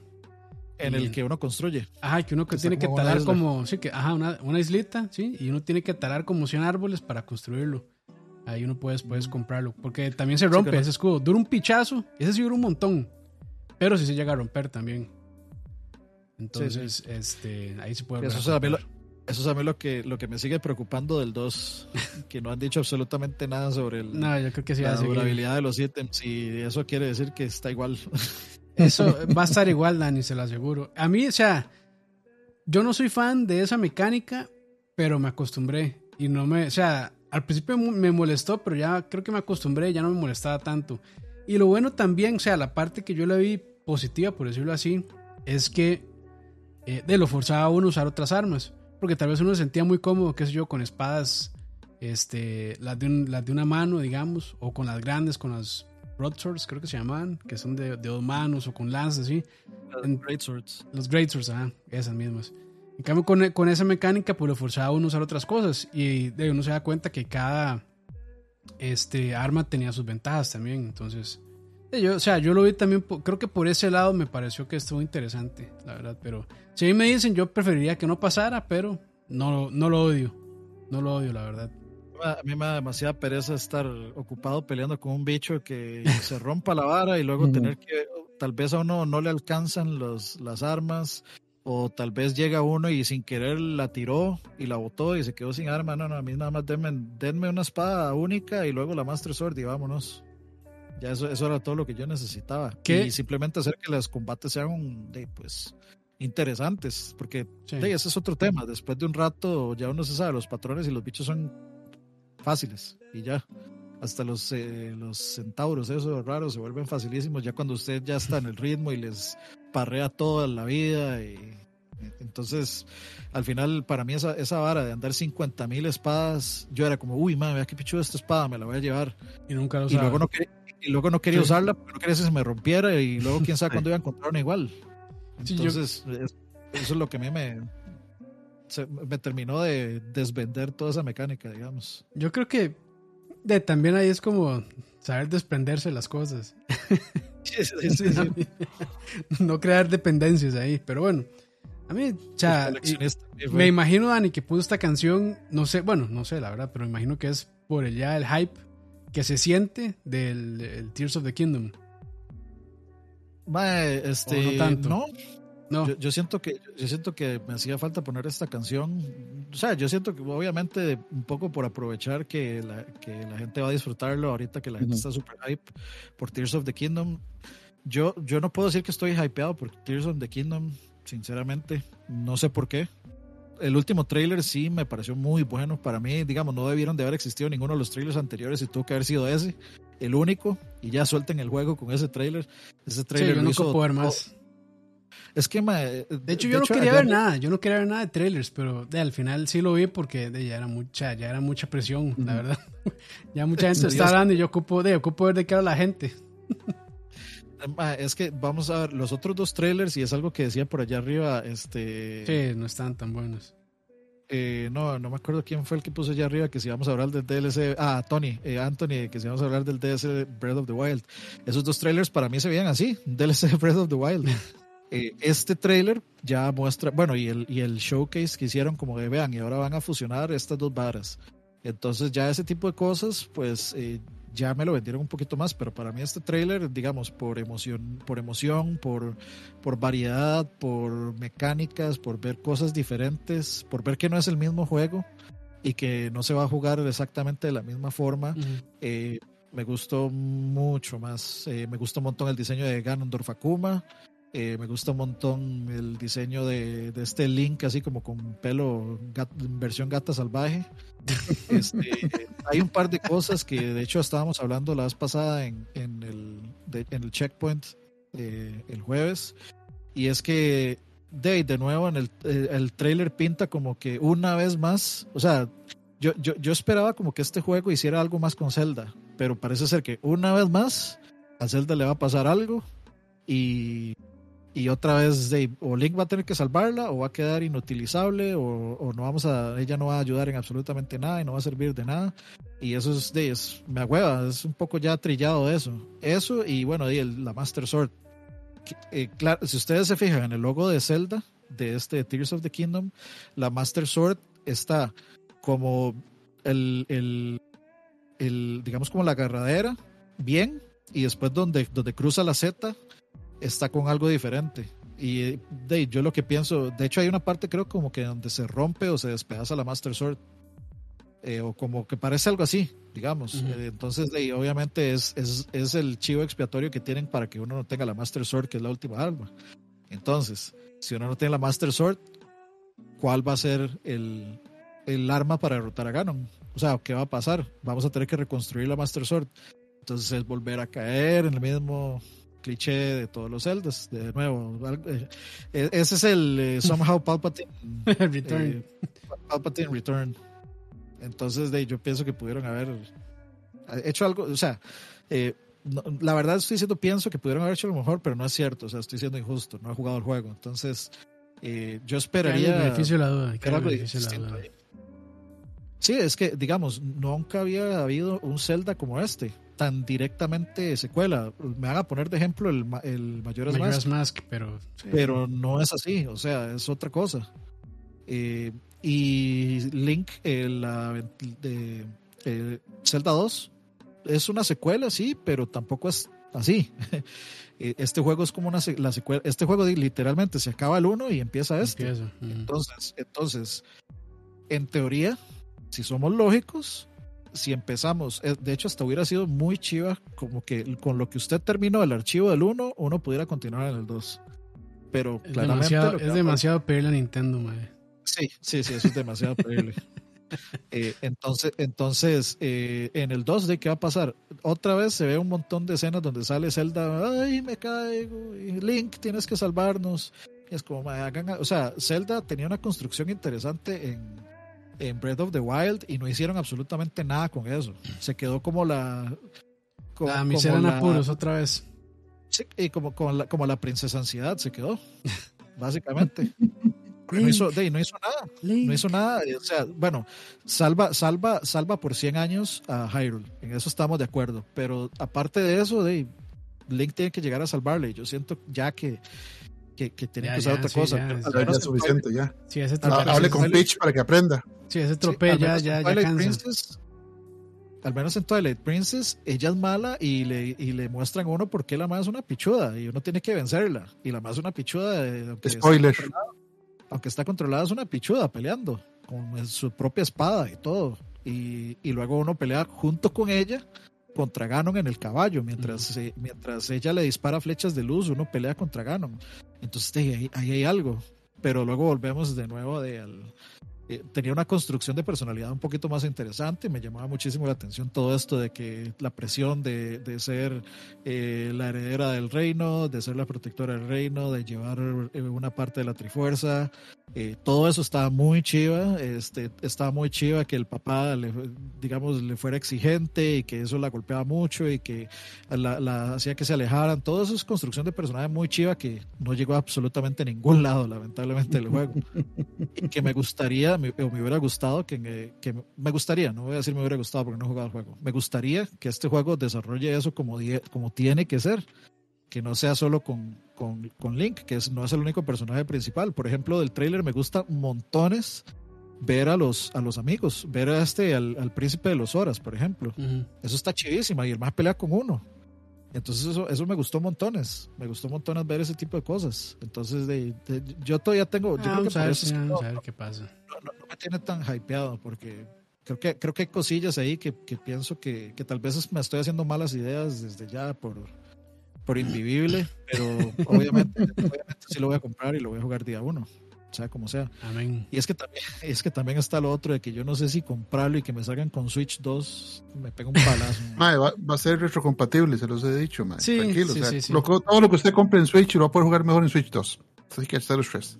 Bueno, sí, Los más no van a hacer un desarrollo de uno y un desarrollo del otro porque no lo hicieron con el original en Wii y en Switch. O sea, ya no se puede porque ya las, las arquitecturas eran diferentes en ese tiempo porque el Wii U necesitaba ser compatible con Wii ya eso no es necesario, Y, y ahora que es Nvidia la que está atrás, man, es mucho más fácil tirar algún nuevo este SOC ahí que va a ser igual de compatible con lo que tenían antes, man, y, o sea, tranquilo, o sea, así se lo digo, si, si no es así, yo le recompro ese Zelda a usted ya. Uf, uf. Eh, muchachos, eh, clipen eso, porque si no es así, le vamos a ir a tirar huevos a la casa de Fran. Uf. O al contrario, va a ir a, la, a, la fuente de la hispanidad para celebrar que el Switch 2 sea retrocompatible. Mark my words. O sea, para, para, mí eso, para mí eso sí tiene todo el sentido del mundo, digamos. Y eso es lo que yo esperaría, pero ya, ya también uno sabe que no tiene que esperar demasiado. no hay que esperar nada de Nintendo, sí. Tranquilos, tranquilos. Pero bueno, así estamos entonces. ¿Qué les parece? Vamos a la siguiente canción. Fuimos. Vámonos.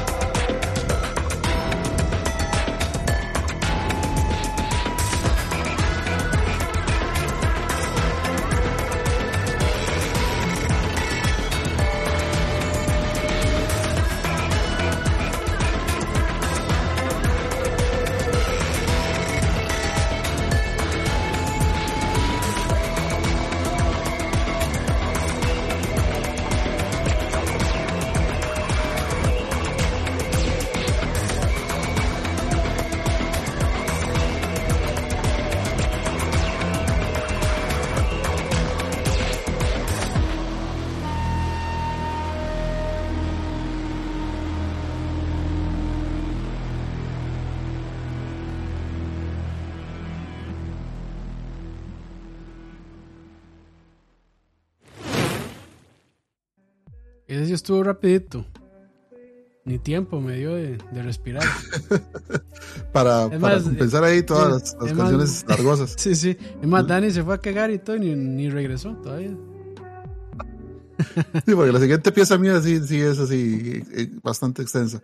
Pero esa canción es eh, Ryoshi-san del juego Red Steel. Y no es un juego del que se hable mucho, a pesar de ser un juego bastante innovador en su tiempo, porque sí, fue el primer juego que no fuera de deportes o fuera así minijuegos que salió para el Wii. De hecho, ese juego salió con el lanzamiento del Wii. Y, Ubisoft pues pegó el, hecho de que el Wii fuera muy popular al, lanzamiento que vendió un, millón de copias de este juego, lo que para una un juego de una franquicia nueva completamente y, una sola consola, porque no es multiplataforma, es bastante, bastante bueno. Eh, el juego en sí es mediocre, más o menos, pero no, no tanto por, por mal desarrollo, sino por culpa del Wiimote. O sea, la precisión ah, del, no Wiimote. sí, eh, la precisión del Wiimote. No, no, no le da. O sea, eh, la precisión de, del Wiimote para ese tipo de juegos no era la más adecuada. Después ya Nintendo sacó un, un accesorio que se llama el Wii Motion Plus, que mejoró un montón la, la, precisión del Wiimote. Entonces ya para para juegos de first person shooter mejoraba bastante la experiencia. Pero la premisa de este juego es, interesante. Digo, un, aunque el juego sea totalmente japonés, es bien francés. Es un juego bien francés, totalmente desarrollado en Francia. Ah, eh, ok, entonces fue en Ubisoft. Es Ubisoft, exactamente. Es un juego de Ubisoft. Pensé que lo habían publicado ellos. París, creo. Sí, ah, y, y este la historia es más o menos, pero pero en sí, eh, fue el primer juego first person shooter del Wii y parece mentira, la experiencia de jugar first person shooters con un control de movimiento es muy, muy intuitiva, o sea, es, eh, y así, y lo voy a decir, y yo probablemente en este momento va a tener un paro cardíaco, supera por completo la experiencia de usar keyboard y mouse, porque usted está usando planos cartesianos diferentes. Cuando usted usa keyboard y mouse, usted está usando este plano para reflejar este plano, ciertamente, pero con el Wiimote usted está manejándose en el plano correcto el plano cartesiano correcto de X y Y. Entonces es mucho más intuitivo que jugarlo con un keyboard y un mouse. Ya de precisión son otros 100 pesos, ¿verdad? sí, sí. Son otros 100 pesos, ya eso no lo sé discutir porque sí, obviamente nada le gana la precisión de un mouse con un DPI alto, pero, pero sí, este, y más, si le pone, más si le pone aimbot. Exacto. más, más, y más en consolas, ¿verdad? Que hay aimbots. Pero, pero son bastante divertidos y de hecho básicamente en Wii U, en Wii, perdón, fue la última en que yo jugué First Person Shooters porque me gustaba esa experiencia y, y, no se podía replicar en otras. A excepción de algunos juegos de Wii U, de, los Call of Duty de Wii U, que le permitían usar el, el, el, Wii Mode de, Wii para apuntar también. Pero ya de ahí en adelante ya, ah bueno, y ahora con algunos juegos de Switch que sí permiten apuntar con, con los Joy-Cons, pero es una experiencia muy interesante. Obviamente el hardware no estaba ahí, o sea, era el hardware inferior a todos en gráficos y todo, pero eh, la, mecánica de juego era muy, muy intuitiva, muy interesante y, y bastante divertida. No, qué bien, qué bien. Yo, pues, pues la verdad, desconocía el juego, eh, pero eh, probablemente tampoco nunca lo haya jugar. ¿Para, ¿Para qué salió? ¿Para cuál consola? Para Wii. Para Wii. Ah, bueno, perdón, sí, estamos hablando del Wii Mode y aquí yo preguntando babosadas. Y se quedó ahí en el Wii. Y sí, tuvo una secuela que era mucho más refinada, que ya aprovechaba el, el, Wii, Motion Plus, que es Red Steel 2, que es en otro ambiente, o sea, un ambiente medio cyberpunk, western, del así, estilo, ¿qué le puedo decir? Eh, western futurista. Muy buen juego. Eh, de hecho, este uno pues eh, no solamente usa pistolas, sino usa espadas y el Wii Mode con ese minicro funciona excelente como espada. O sea, usted cubre y ataca y, el maestro se lo marca al, punto. Pero ya después de una, dos horas más, usted está pero cubierto de sudor del ejercicio. O sea, es, ese ejercicio puro porque usted está volando plomo y cubriéndose y van dando espadazos.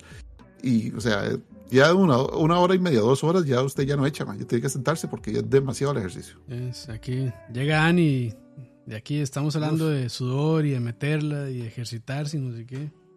Llegó apenas, Dani, mae. está, haciendo demasiado calor, pero demasiado, es absurdo. Ya se, ya se viene e, ese huevonazo, ahora ya viene el temblor. Sí, Mark my words. Sí, qué, dicha por los arreglos que están haciendo. Sí, eso es cierto. Y estuvo bien largo, largo y largo y fuerte, como te gusta. Como le gusta. Yo no me di cuenta. No lo, sentí eso. Lo bueno es que de aquí en Cartago dice quedó pegado el calor ahí en, en, la, Lima. En la galera se quedó pegado. En la, presa de la galera. La presa de la galera. va a quedar pegado en la, en la Lima también. Después, entonces de aquí nunca va a llegar. Después hasta el otro año. sí. sí. Ah, ¿Este es de Red Steel 1 o del 2? El 1, del 1. Eh, supuestamente el 2 es mejor en gameplay, ¿no? Porque usa uh, Sí, claro. De hecho, estábamos hablando de eso. Sí, perdón, llegué tarde. Tranquilo. profe, me repite, profe. Pero si dice Mr. Belinos, calor, igual temblor. Jaja, eso es de tíos. De fijo. Pues sí. De fijo. La verdad es que sí. La verdad es que sí. es que sí. De tíos. Claro. Pero bueno, ahí si les parece. Ah, bueno, vamos a la siguiente. ¿Algo más, Dani? ¿De Red Steel? No, no, yo, yo la verdad no jugué ese juego. Eh, entonces no, no tengo mucho, mucho que aportar. Posiblemente me hubiera gustado más el segundo. Posiblemente me hubiera gustado el segundo. Pero de, el, el, tema del motion, de como, como escuché a Fran diciendo, de es, por ejemplo, yo nunca logré, nunca logré disfrutar este Metroid 3 al mismo nivel que los otros porque, o sea, estar así por horas de horas de horas, o sea, y ustedes saben que yo no juego una o dos horas, yo juego muchas. long, play. Cuando estaba así y terminaba todo este, entumecido. Em, ni siquiera, ni siquiera por la práctica tiene un músculo ahí. ni siquiera por la práctica del, de adelante para atrás. Sí, por, la, por la fricción. Pero, o sea, pero igual, digamos, cuando el Wii salió y estaba el, gimmick en su más alta potencia y yo jugué Twilight Princess en Wii, yo estaba vuelto loco, de feliz, de que, madre, qué chido, a pesar de que yo estaba sentado así, como ven así, y estaba así. Porque no importaba la forma en la que uno en la que uno, digamos, moviera el Wii, nada más con solo como matamoscas, haciendo así. ya de Skyward Sword, que nunca lo jugué, ya así era como, hay que hacer así, hay que hacer así. La mitad de las veces nunca respondía, pero había que hacer así, había que hacer así. y con los jueguillos, digamos, del, del PlayStation Move, el jueguillo de tenis a mí me voló la jupa. Era literalmente estar jugando tenis, era súper responsivo.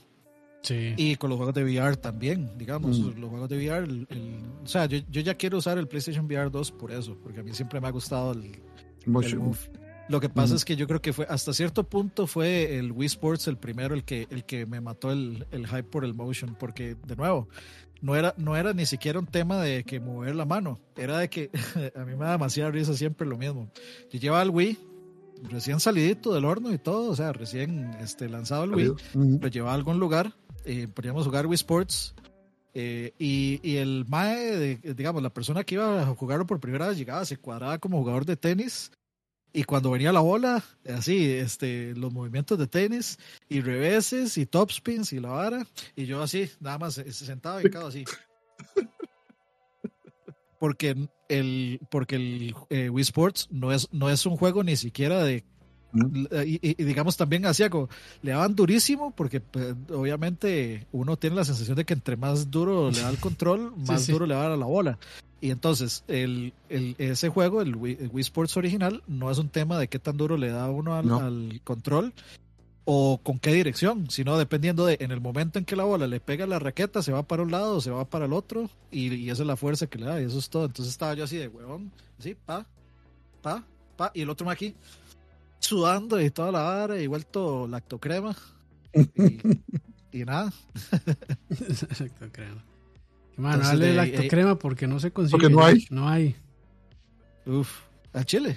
Y esa fue la queja, la queja de tíos del día. Hay escasez de mantequilla. No, sí hay, pero es que hay escasez. Sí. Ah, Los Pinos dice que, hay, que está des, que no hay aprovisionamiento por unas semanas. Pregúnteme por qué, no sé. No, eso se llama técnica Nintendo, escasez artificial. Exacto. Todas las están enviando ella seguramente a Belice, donde las puede vender al triple precio. Sí, sí, sí. saludos, Arturo dice, saludos muchachos, no me conocen, pero lo llevo viendo años. Muchas gracias, Arturo, Muchas gracias por el apoyo. sí, ya. ¿Cuántos años? Ya sé que revender al triple en Facebook. no más, si tiene una cajita de mantequilla esa sin sal, están sentados sobre una pequeña fortuna, déjenme decirles. Que cambiarla por un Bitcoin y de todo. Sí, sí cosas, cosas que uno aprende, digamos, en la adolescencia, a que a las galletas no se les unta lactocrema porque se despedazan. la lactocrema es durísima. no, no, si usted usa la lactocrema que viene en tarrito, ya esa viene suavizada, man. Y se queda en la refri y no, se pone. Sí, pero es que esa no es mantequilla real, ¿verdad? Eso es de. Tiene, más agua y otras cosas para que sea, para que sea untable. Pero, igual está Pero la, la, barra de, la barra de lactocrema era un, ah, o sea, era un bate, ¿sabes? Era como un pan de musmani un día después. sí, sí. Ma, tratar de ponerle, tratar de amarrarle lactocrema a un musmani un día, mae. Uf, mae, yo creo que es, eso es como el, el, el como la, el objeto indetenible chocando contra el objeto este sí, contra un, contra un objeto inamovible. Exacto, exactamente. Algo así, ma, yo me acuerdo, digamos, yo, yo trataba de raspar con un cuchillo la lactocrema ma, y se doblaba. Se doblaba. Y luego se le untaba el pan y el pan se despedazaba también. O sea, todas las, todas las pupitas del pan al carajo también. bueno, de, Pero bueno, cinco minutos de charlavaria fue esto. Sí, sí. Ya, sí, ese fue el microprograma de charlavaria del día. El micro, sí. Pero bueno, vamos a la siguiente canción, si les parece. LJ. ¿Por dónde vamos? A ver. Ah, ya, ya, por cuál.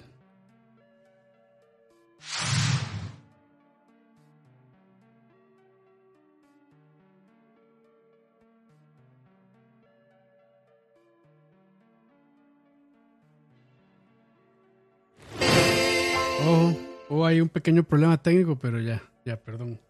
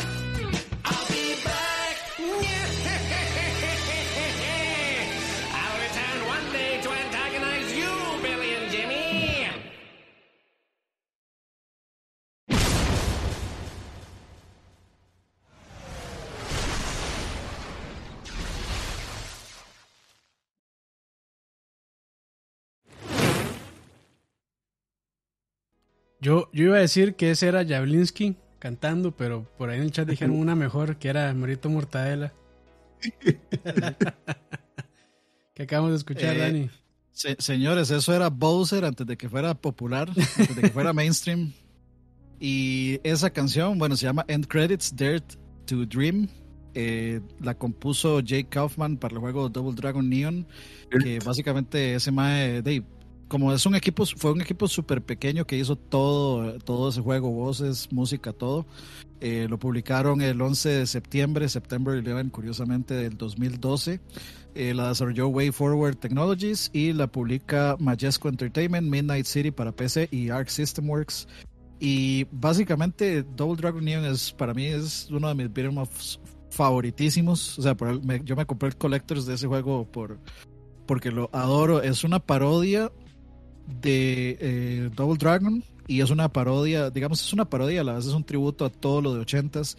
La música completa de ese soundtrack es puro eh, rock pop ochentero buenísimo con las eh, digamos los remakes o los arreglos de las canciones originales de Double Dragon son buenísimos también este de, hecho este en credits tiene partes de, de justamente el la canción de la pantalla 1-1 de Double Dragon, clásica. Entonces, eh, amo absolutamente todo. Este juego es absolutamente ridículo y absurdo en todo sentido, en punto de que en un helicóptero, hay una pantalla de un helicóptero se vuelve boca abajo y lo intenta matar a uno con la hélice.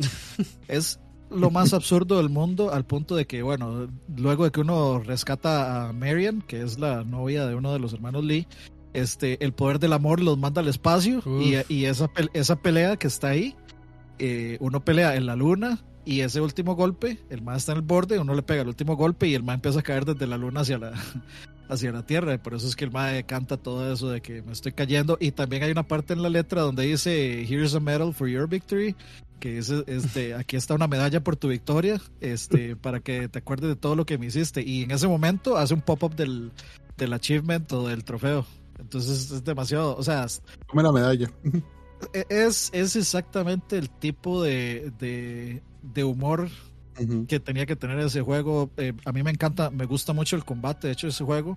Probablemente no les guste a muchos que son fans de, de los beat'em ups porque es un juego muy lento. Este, se golpea muy lento, se avanza un poco lento, pero es, es interesante. O sea, si están buscando un juego como tipo Tortuga Ninja, este juego es diferente, no es así como de un montón de cosas, pero eh, tiene, tiene su sistema interesante. Por, las dificultades altas son bastante complicadas. La idea es que uno empiece con el nivel normal y agarre todos los poderes que son cassettes, eh, cassettes de, de ochenteros, de, de, caseteras, ajá. Este, y entre más uno agarra, eh, va evolucionando como los poderes y luego uno llega donde un herrero y ese mal le aumenta los stats a las a esas habilidades. Entonces, por ejemplo, hay una habilidad que con cada hit que uno le pega a un enemigo uno se cura. Y, y sin esa vara, sin esa vara, seguir a los siguientes niveles es un huevo. Entonces, pues eh, es un juego para mí, es súper, es corto. O sea, es un juego que se puede terminar fácil en una hora, digamos. Fácil, fácil en una hora.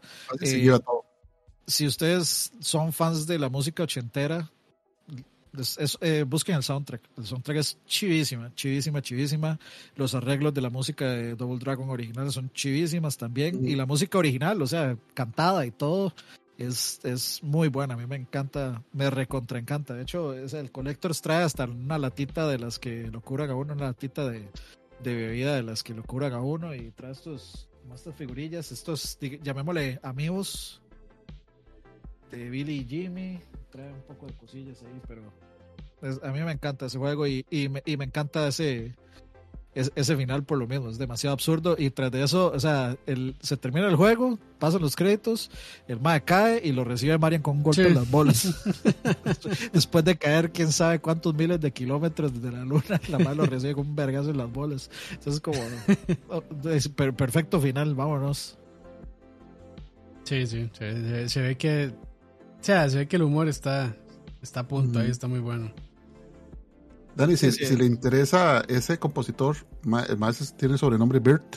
Ese más comenzó en ese remix, de hecho, eh, totalmente artesanal, totalmente ah, No hacía remixes, remixes, sí, sí, haciendo remixes y ahí le pusieron atención al mae. y de pronto lo contrataron para hacer el soundtrack de no sé qué juego. también ha hecho soundtracks de Mighty Switch Force y otros juegos. El Mae creo creo que tiene una pieza hasta en Street Fighter 4, no me acuerdo, pero sí el Mae comenzó haciendo OC remixes y tiene muy buenas piezas en OC Remix. Si, usted quiere ir a buscarlas, si le gusta la, cómo canta el Mae. De hecho, tiene otras piezas cantadas ahí en OC Remix. Pues si quiere ver más material del Mae. yo, yo, de fijo voy a poner más música de Double Dragon Neon en los futuros eh, podcasts de música y videojuegos. Es un hecho, porque, o sea, yo creo que esto va a pasar como con Cuphead, va a pasar como eh, como con Shredder's Revenge. Yo eventualmente voy a llegar a poner todo el soundtrack, aunque sean diferentes programas, pero va a pasar. Así que igual Sonic Mania, eso es otro que, que, tiene que quedar documentado por siempre la música de ese juego, digamos. Y Double Dragon Neo, yo, yo lo amo al punto de que me compré el Collector, digamos. Bien, ahí, bien. Pero bueno, eh, siguiente canción, si les parece. Vámonos. Vámonos.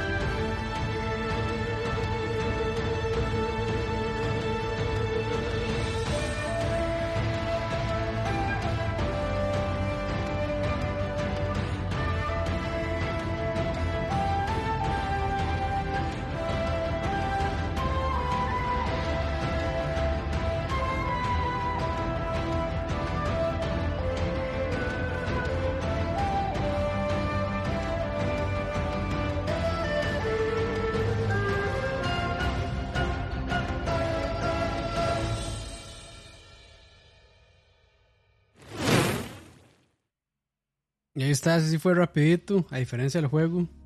Acabamos de escuchar dos canciones de Octopath Traveler 2.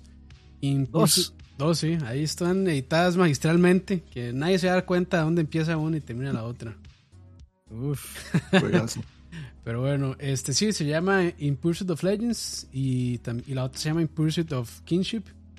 Y nada, juegazo, yo lo terminé hace como una o dos semanas, no, sí, hace como dos semanas más o menos.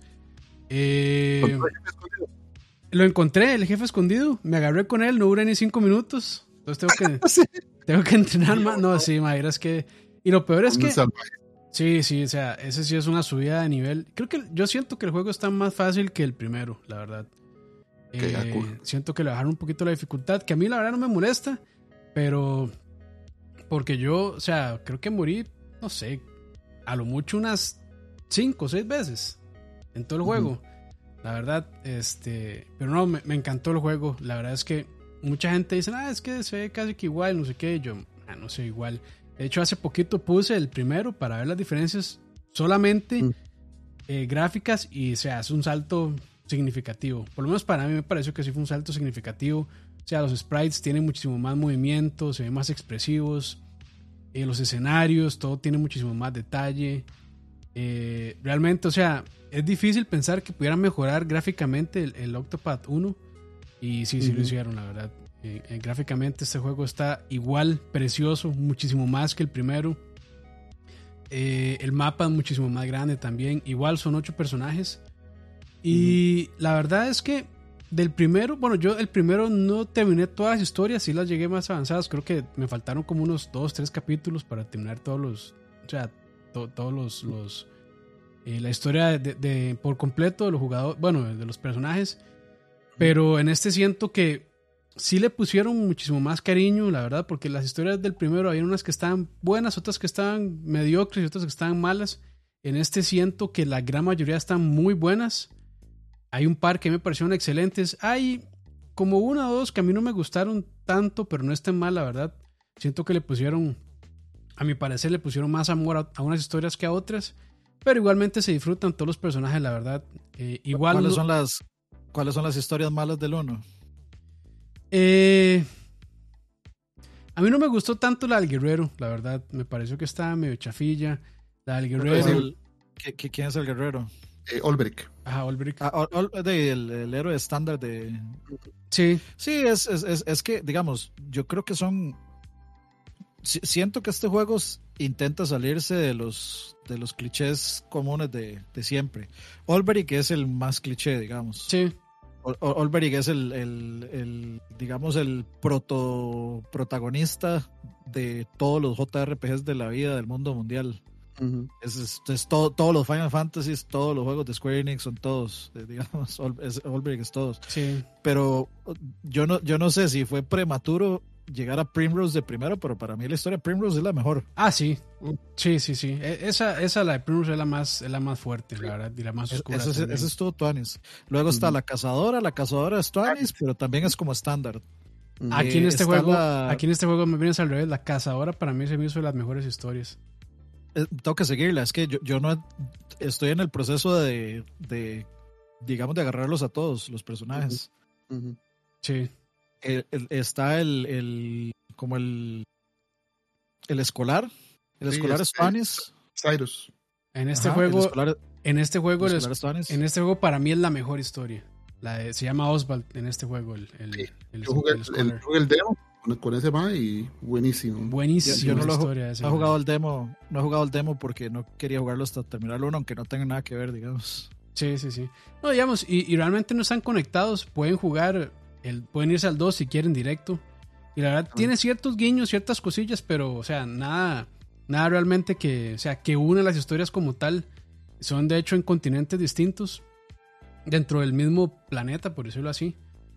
Este, pero sí, sí, sí mantiene, digamos, como las mismas ocho clases, que es, bueno, el guerrero, eh, eh, el, comerciante, el, scholar, el, este, el ladrón, bueno, ladrón en este caso, el, el último que agarré yo fue el ladrón, de hecho. El clérigo. Entonces, sí, ¿El clérigo? Ajá, tiene las mismas clases. Este. Sí, es curadora. Sí, la curadora, que en este. ¿cómo la curadora nomás. La monja, ¿eh? sí, sí. Eh, no me acuerdo, pero sí. El comerciante, Partillo. Ajá, Partillo, que es el comerciante, ajá. ah, sí, sí la, la, la, historia de la comerciante del horno también es como. Sí, pues. En este, en este no está tan mal. En este no está tan mal, pero tampoco es la gran cosa. Pero vamos, aquí en este juego sí las historias sí se han... Hay unas que están bien oscuras, bien darks, la verdad. Y lo que sí he oído que me mucho al, del segundo primero es que ahora sí se cruzan las historias. O sea, mm. el primero siempre estaban todo por aparte y como que podían andar con uno, pero no había realmente mucha relación entre ellos. Ah, de, hecho, a mí eso es algo que me, que me incomoda de Octopath 1 que cuando uno va a hacerlas, uno se encuentra por primera vez al personaje, el, equipo con el que uno anda es como que no existiera. O sea, uno no siente que las personas, o sea, sean parte del o sea, como que no tienen sentido que estos más que nunca se han visto en la vida llegan y se conocen y de pronto te voy a contar, te, voy a contar mis secretos más profundos y la historia de mi vida más profunda y de pronto yo voy a sentir la necesidad de ayudarle. Y el y el team como que no existe, o sea, como que no como que realmente nunca fueron parte de la historia personal, excepto cuando uno anda en el mundo peleando, es como una desconexión que, que, se afecta como ese juego en esa forma. Yo, o sea, no este Ah, la verdad es que no, yo siento que no es spoiler, pero creo que esa parte sigue pasando. O sea, ese problema sigue estando en este juego. La verdad, uno llega a los pues, pueblos, se encuentra con el personaje nuevo y está el capítulo introductorio y ya listo, se une al party. Y eso es todo. Después sí. Son amigos de por siempre. sí, amiguitos ya. Después, digamos, están igual los banters, eh, que es como cuando conversan entre ellos ciertas cosas. Que aquí hay muchísimo más y hay unas que están muy entretenidas. Chistoso, más que todo están, se dan a la parte chistosa. Porque el resto del juego sí es bastante oscuro, por lo menos en la parte de las historias. Eh, sí, sí. Pero siento que todavía cometen ese problema de que no se sienten, digamos, cada capítulo de cada personaje sí es muy, está muy, digamos, aislado a cada personaje. Realmente no hay, no hay, un, o sea, no se involucran entre ellos en eso. Y sí, hay unos capítulos que son, que los ponen en pareja, que sé yo, ponen en pareja a, a dos de los personajes para que hagan misiones juntos, pero igual, o sea, todavía se siguen sintiendo desconectados. O sea, yo siento que la crítica que tenía el uno todavía a este juego se le puede hacer. Sí intentan mejorarlo, pero no le llegan todavía. Tal vez para el próximo Octopath sí le lleguen. Y ojalá que lo hagan porque, o sea, estaría realmente muy interesante de que... Es que yo también siento que tener ocho personajes se me, hace mucho. O sea, yo preferiría que sean los cuatro y que se centren en de esos cuatro y que los cuatro realmente se, se, se involucren en las historias, en los capítulos de cada uno individuales. O que, o que sean cuatro y cuatro, o sea, que sean dos grupos de cuatro y que al final, de, digamos, haya algún tipo de... amores perros. Un tipo de amores perros ahí. sí, no. A, mí, a mí sinceramente, es, esa parte, digamos, de tener que dejar a cuatro guardados y jugar solo con cuatro, a mí, sinceramente, esa mecánica no me gusta. Para mí, esa es la, la crítica más grande que yo tengo del juego, la verdad, porque todos empiezan desde y más si uno le da, o sea, si uno no quiere meterse o, se va a hacer muchas otras misiones con otros personajes. Se, y se le, dan demasiado y luego uno no quiere, da pereza. Y da pereza. y da pereza. Entonces, a mí me gustaría más que fuera solo cuatro. Solo cuatro personajes y que los cuatro siempre estén ahí presentes y puedan levelear juntos. Porque esa hora de que usted ande con un personaje de nivel 50 y otro nivel 10 es una pega. Porque hay, que, hay que levantarlo y hay que grindear un montón y de eso pasa. Y es, de, es que el, loop también de Octopath a veces es, muy. no le permite a uno grindear de esa forma. porque lo tiran a uno. Eh, digamos, o sea, las, las, las, las misiones históricas del juego son demasiado rápidas. Es como pasó algo y entonces uno llega, se mete en una cuevita, la cueva ni siquiera es tan grande y llega al boss. Y en el boss, si usted, el Mac está under level, se lo suenan. Ah, sí, rapidito. Y entonces andar ahí, de, básicamente es, un, es una muleta lo que uno anda ahí Sí, sí, sí. Entonces, siento que para mí, digamos, esa es la crítica más grande. A mí no me gusta esa mecánica de tener que dejar personajes ahí guardados mientras otros hacen eso. Porque, bueno, yo, yo sinceramente me casé con dos personajes y eso nunca lo dejé. Y nada más de lo, cambiaba a los otros dos. Entonces los cambiaba y los leveleaba. Pero eh, tuve dos personajes con el que inicié y otro más que no lo solté. Primero porque me gustó mucho la historia de esos dos y segundo porque lo, sentí que eran los que tenían los ataques que cubrían casi todo lo que yo necesitaba para poder seguir pasando el juego. Entonces eh, esa vara no, todavía no, no me convence, pero en general para mí es un juegazo. O sea, para mí esto es un. Para mí esto es material de Gotti. Y igual este, el soundtrack está igual o mejor que el anterior. Entonces, digamos que a mí, a mí digamos, sí, sí se me hizo realmente una muy buena secuela. Yo estoy muy contento. Y sí me gustó más este que el uno, la verdad. Yo pensé que, sea, que iba a ser muy similar. Y sí, pero hicieron suficientes cambios como para sentir que uno estaba realmente jugando, digamos, hay cosas de mejora de, calidad de vida, como por ejemplo que el juego corre un poquito más rápido en las peleas, entonces hay un, hay un modo de, doble velocidad para no tener que estar ahí tanto tiempo pegado. Eh, entonces hay ciertas cositas que realmente sí, sí mejoran la calidad de vida. Y o sea, las historias están muy muy buenas todas. Eh, bueno, hay unas que hay una, hay una específica que no me gustó tanto, pero el resto me gustaron mucho. Unas me encantaron, otras ahí están ahí. Pero la verdad es que sí, yo sí lo recomiendo mucho ese juego. Si les gustan los JRPGs, no lo dejen pasar, la verdad. Y yo siento que son de estos juegos que poca gente va a jugar, pero, o sea, los que quienes lo juegan realmente van a apreciar y, van a tener una experiencia muy buena, la verdad. Buenísimo. Yo tengo que comprarlo para llegarle. Sí, sí, sí, lleguenle, está, está muy bueno. De hecho, a mí la semana sí, pasada me llegó el soundtrack y lo estaba escuchando y uff, increíble. Increíble juego. Increíble potente, la competencia por JRPG este año está potente entre ese juego, el sea of, Stars, sea of Stars y el, eh, ¿cómo es que se llama? Este, ay, este, yo les digo, Chain Decos. Ese ah, Chain Decos eh, también ahorita, o sea, es uno de los juegos que la gente más ha encontrado así como, wow, esto fue una sorpresa. Es de Deck 13, de hecho y está en prácticamente todo lado. Ahorita los scores andan 92 eh, de Metacritic, 92 de 100 en PC, 90 de 100 en Switch, 86 de 100 en PlayStation 4, 91 de 100 en Series X. Eh, entonces, o sea, eh, y, de hecho es un juego con Shade Echoes.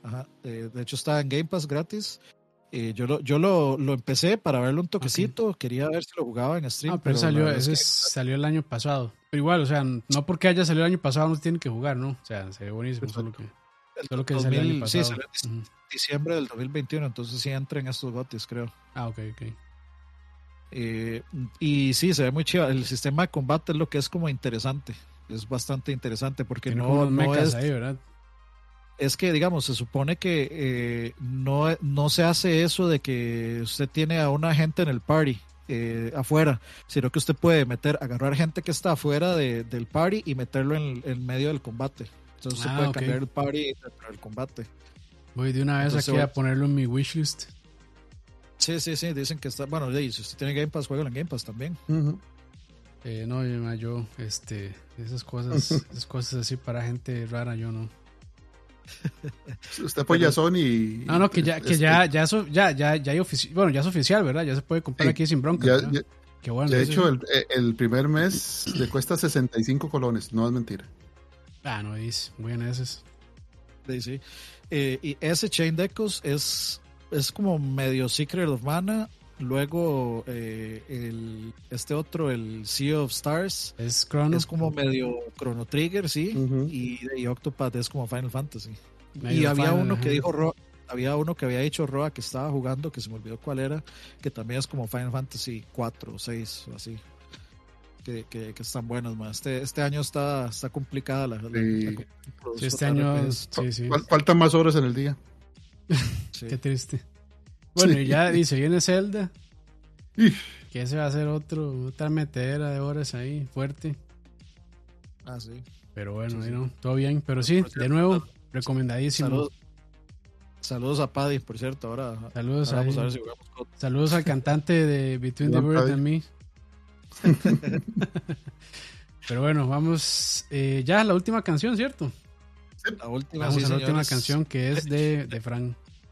Ah, Vamos a cerrar con un opening que. Así somos aquí.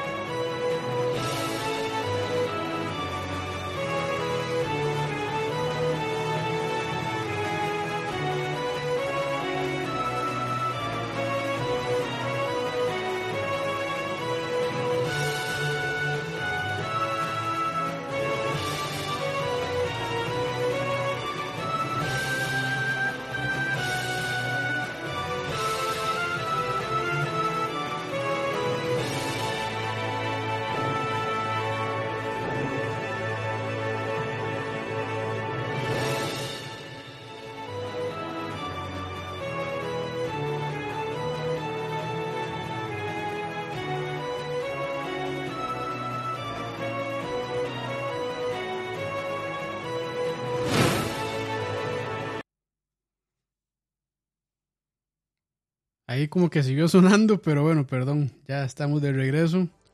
Frank, acabamos de escuchar. Ahí, no sé qué fue lo que pasó, pero como que seguía sonando la música, pero según yo ya había terminado la canción, pero ahí no sé. Esa fue la intro de, la versión de Nintendo DS de Final Fantasy IV. De hecho, es la, versión 3D, básicamente, de ese juego. Y la puse porque ya están por salir ahora sí en, en Switch, en Play 4, ya la colección de, del 1 al 6, el Pixel Perfect. Caras, sinceramente, a mí me parecen que están caros, pero eh, son de mis juegos favoritos, entonces ahí quedará saldrá, saldrá a comprarlos. Y, eso de Pixel Perfect es como debatible, ¿no? Sí, eso es verdad. Para, bueno, son básicamente los ports de iOS y Android, pero con un font, eh, con un font mejor, eso sí, pues todo el mundo se quejó del, del tipo de letra terrible que tienen esas versiones, entonces los más dijeron ya, ya, por fin van a arreglar Comic Sans. Pusieron otro y van a traer música remasterizada y música, la música normal pero digamos son las versiones originales. Eh, por ejemplo, la versión Pixel Master del 4 no va a tener esto que vimos ahora, que es la introducción del DDS, porque el DDS es un remake en 3D. Entonces no lo va a traer igual, por ejemplo, en... Sí, el, no va a traer el contenido extra del Final Fantasy 4 que venía en PSP, que es este el After Years, que es el único Final Fantasy que tiene una, una un DLC de extensión directa de la historia donde los personajes originales tienen hijos y todo eso, o sea, es muy tuanes, pero no lo va a traer. Es la versión que salió original. Punto. O sea, se acabó. Nada de contenido extendido. En Game Boy también tenían este, varas extra. No va a salir eso. No sé por qué. Ya es hora que usen el motor de Octopath para toda esa vara.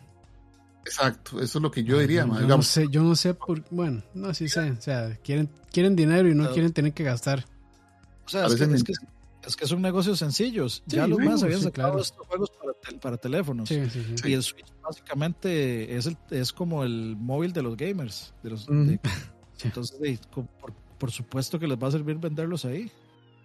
Que sí, La mayoría de gente no sabe que están en celular, digamos. Ah, Square Enix, o sea, se merecen un rant esos más. O sea, yo no entiendo cómo pueden sacar cosas tan preciosas y tan bien hechas y con tanto cariño y amor como Octopath y cochinadas como bueno, muchos de esos Pixel Perfect, eh, Pixel Perfect Remaster y varas como, ¿cómo era? Forspoken es. O Forspoken, como el, el Babylon, no sé qué. Babylon's, Babylon's Fall, no sé qué. sí, Babylon's Fall. Ah, es que. Stranger, yo no, no, sorry, no.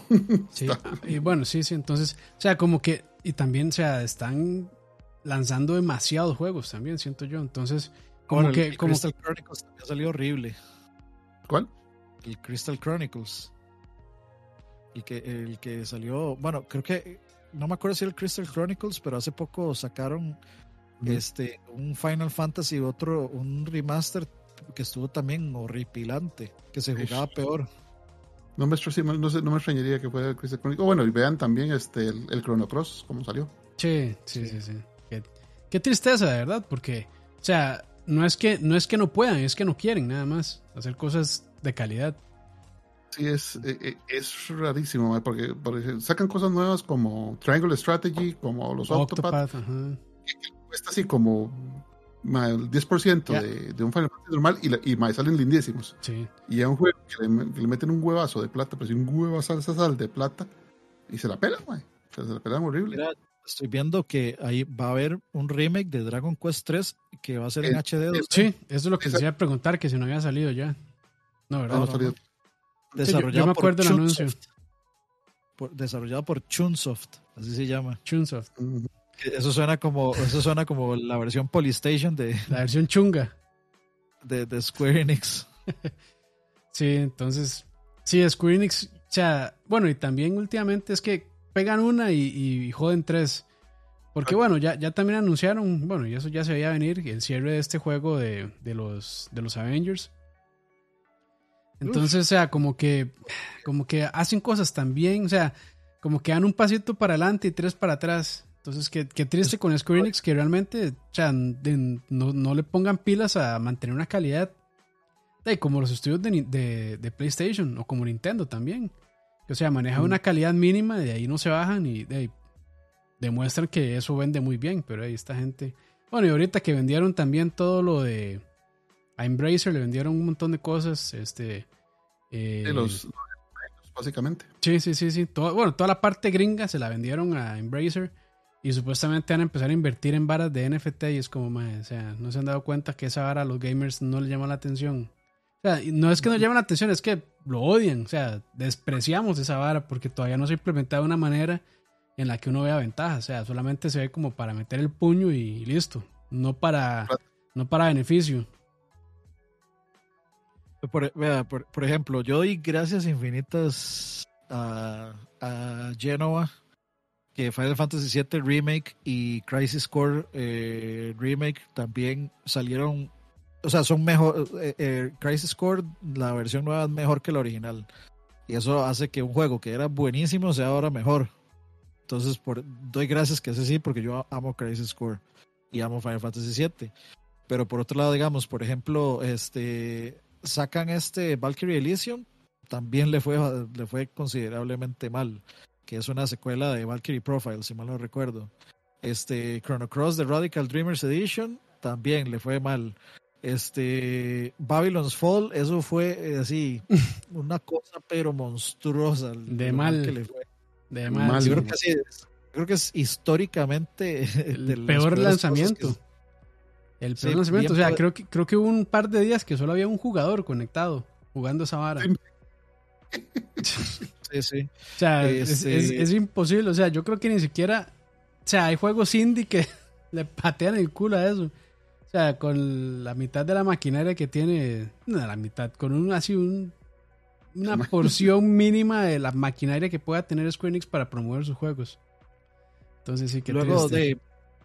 Eh, publican este juego Balan Wonderworld, que es este juego de Yuji Naka.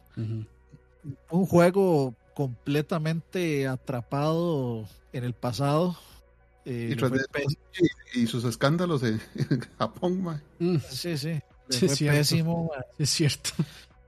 no, no, o sea, o sea, Square Enix es hit, or miss. Sí, o sea, generalmente las sagas de Final Fantasy son las que se ven menos afectadas. Eh, al, el 13, por más rocalloso que estuvo, es un, es un juego bastante aceptable, es un juego bueno hasta, hasta cierto punto. Tiene un montón de defectos, pero no, o sea, no califica dentro de estas críticas, por ejemplo. Final Fantasy XVI parece que va a ser un gran hit. Se, está apuntando a eso. bueno, y lo que mantiene a la, a la compañía es Final Fantasy XIV. Ah, sí. Eso es lo, que, eso es lo que mantiene Square Enix. También, digamos, o sea, Final 7 tuvo un éxito bastante grande, el remake. ah, no, sí, este, sí. Pero o sea, ya, ya digamos, el pico de ventas de, de Final Fantasy VII Remake ya pasó. Sí, sí, no, y ya no va a alcanzar. O sea, Final, Final 14 es. Sí, es un producto que más bien va de, salida, de bajada. O sea, en, en el sentido de ventas, ¿verdad? No que el juego esté mal o algo así, sino en, en ventas. Y entonces, bueno, creo que eh, ya salió el remake de Front Mission, ¿verdad? Sí, sí, de hecho yo eh, básicamente como el año pasado yo lo terminé y todo. Es, mm, pero el de realmente Square solo prestó el IP y lo hizo una gente de Polonia que se llama Forever Entertainment y está bien. está, bien, son los mismos más que hicieron el remake de Panzer Dragon y el remake de The House of the Dead, o sea, se especializan en eso y tiene algunos perillos, pero el juego es, es un juego competente. O sea, yo, lo, digamos, yo recomiendo que la gente que lo compre barato porque es un juego competente y se le saca el juego. Y de hecho ya viene el remake del 2, ya, ya, lo están anunciando. O sea, les fue bien, digamos. Sí, sí, sí. de hecho, el 2, lo que pasa es que el 2 dice que lo está desarrollando... Eh, ah, no, Forever Entertainment, sí. Es que, eh, ah, no, dice Storm Trident Remake. Es que son varios equipos de, digamos, el 1, el 2 y el 3 que parece que lo van a sacar también, lo están haciendo equipos, lo hicieron equipos diferentes. Eso es, un eso es un problema, digamos, porque, o sea, allá ahí no podemos sentirnos en paz con que el segundo equipo lo va a hacer también como el primero. Exacto, sí, habría que ver, ¿verdad? Pero digamos, el primero, el primero es un sólido 7 para mí, es un sólido 7. Está bien, sí, es un buen juego. para un remaster de un juego que no fue tan popular, de, hecho, que no llegó a, a, Estados Unidos sino hasta el 2008 en DS y y que le hayan dado tanta pelota. O sea, e-, es el negocio seguro que hizo Square como Konami prestando las IPs que está haciendo ahora. Presta la IP a otra gente, hace el brete y pone la manita. Nada más pone la mano para cobrar, sí.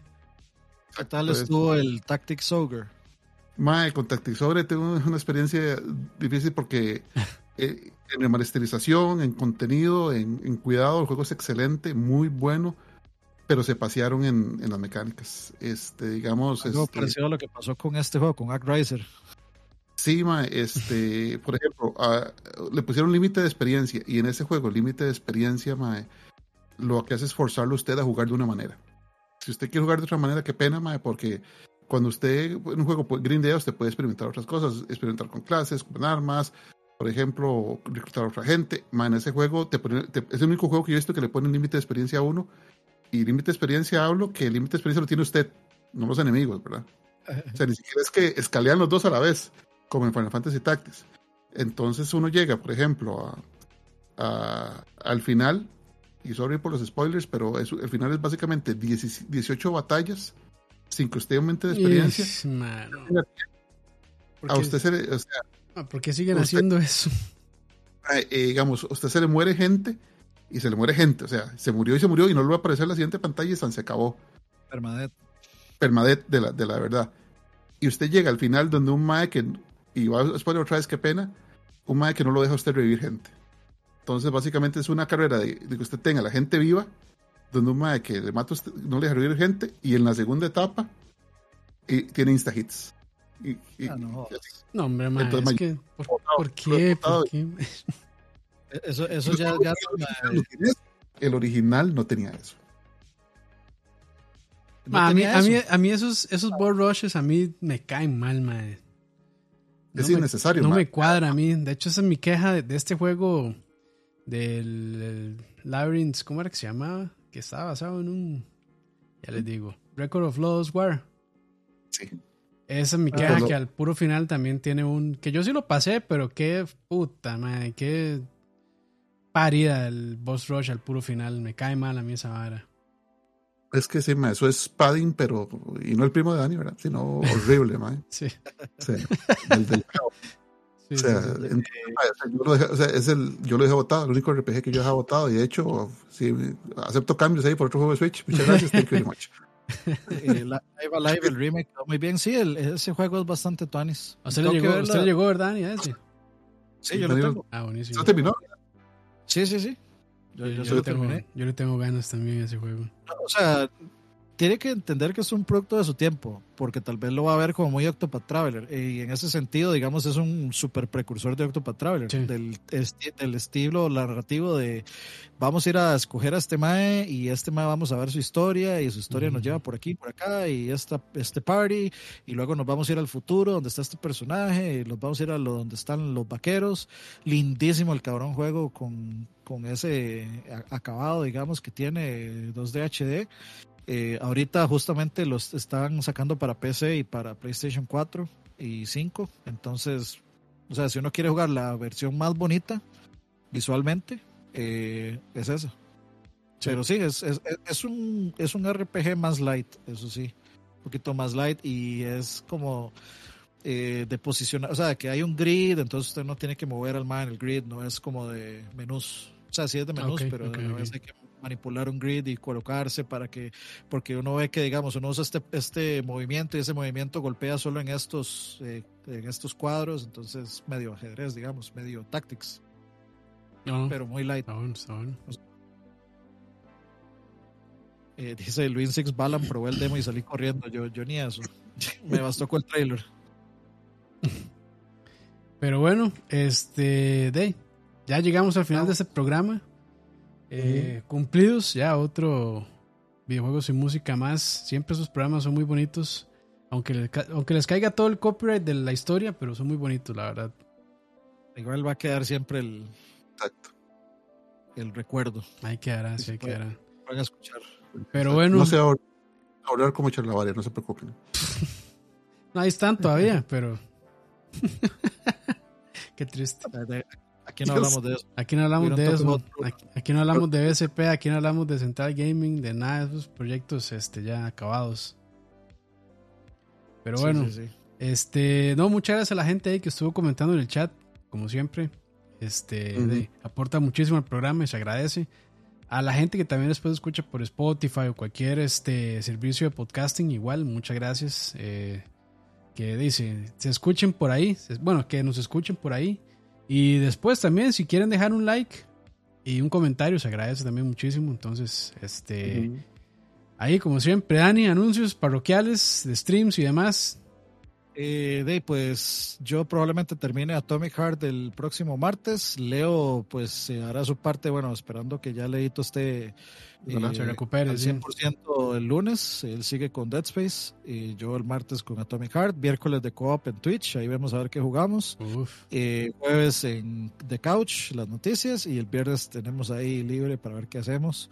Eh, entonces estén atentos. Recuerden también que ahora tenemos Tistos TikTok, el AXR06, ahí nos pueden buscar. Ahí estamos subiendo videitos ahí, nada más puro, puro troleo y puro salseo, puro sabor. Puras varas, puras, puros este, videillos vacilones de tonterías, vacilones que, que hacemos o que nos han pasado en streams, clips y demás. Eh, los estamos tirando por ahí. También los tiramos en Insta y los tiramos en, en YouTube, pero si ustedes usan más TikTok, ya nos pueden encontrar por ahí. Y pues nada más, eh, recuerden también tenemos Discord, todo eso lo pueden encontrar aquí en la descripción de, del video. Ahí está la página, Facebook, Twitter, iTunes Podcast, ahí está todo eso, el Instagram también. Ahí pueden encontrar también el link al canal de Discord. Entonces, si se quieren unir, adelante muchachos. Y como siempre, muchas gracias por acompañarnos. Muchas gracias. Nos vemos por allá. No se olviden de compartir también. Compartan, sí. Pero bueno, que estén bien. Nos vemos. Chao. Chao. Chao.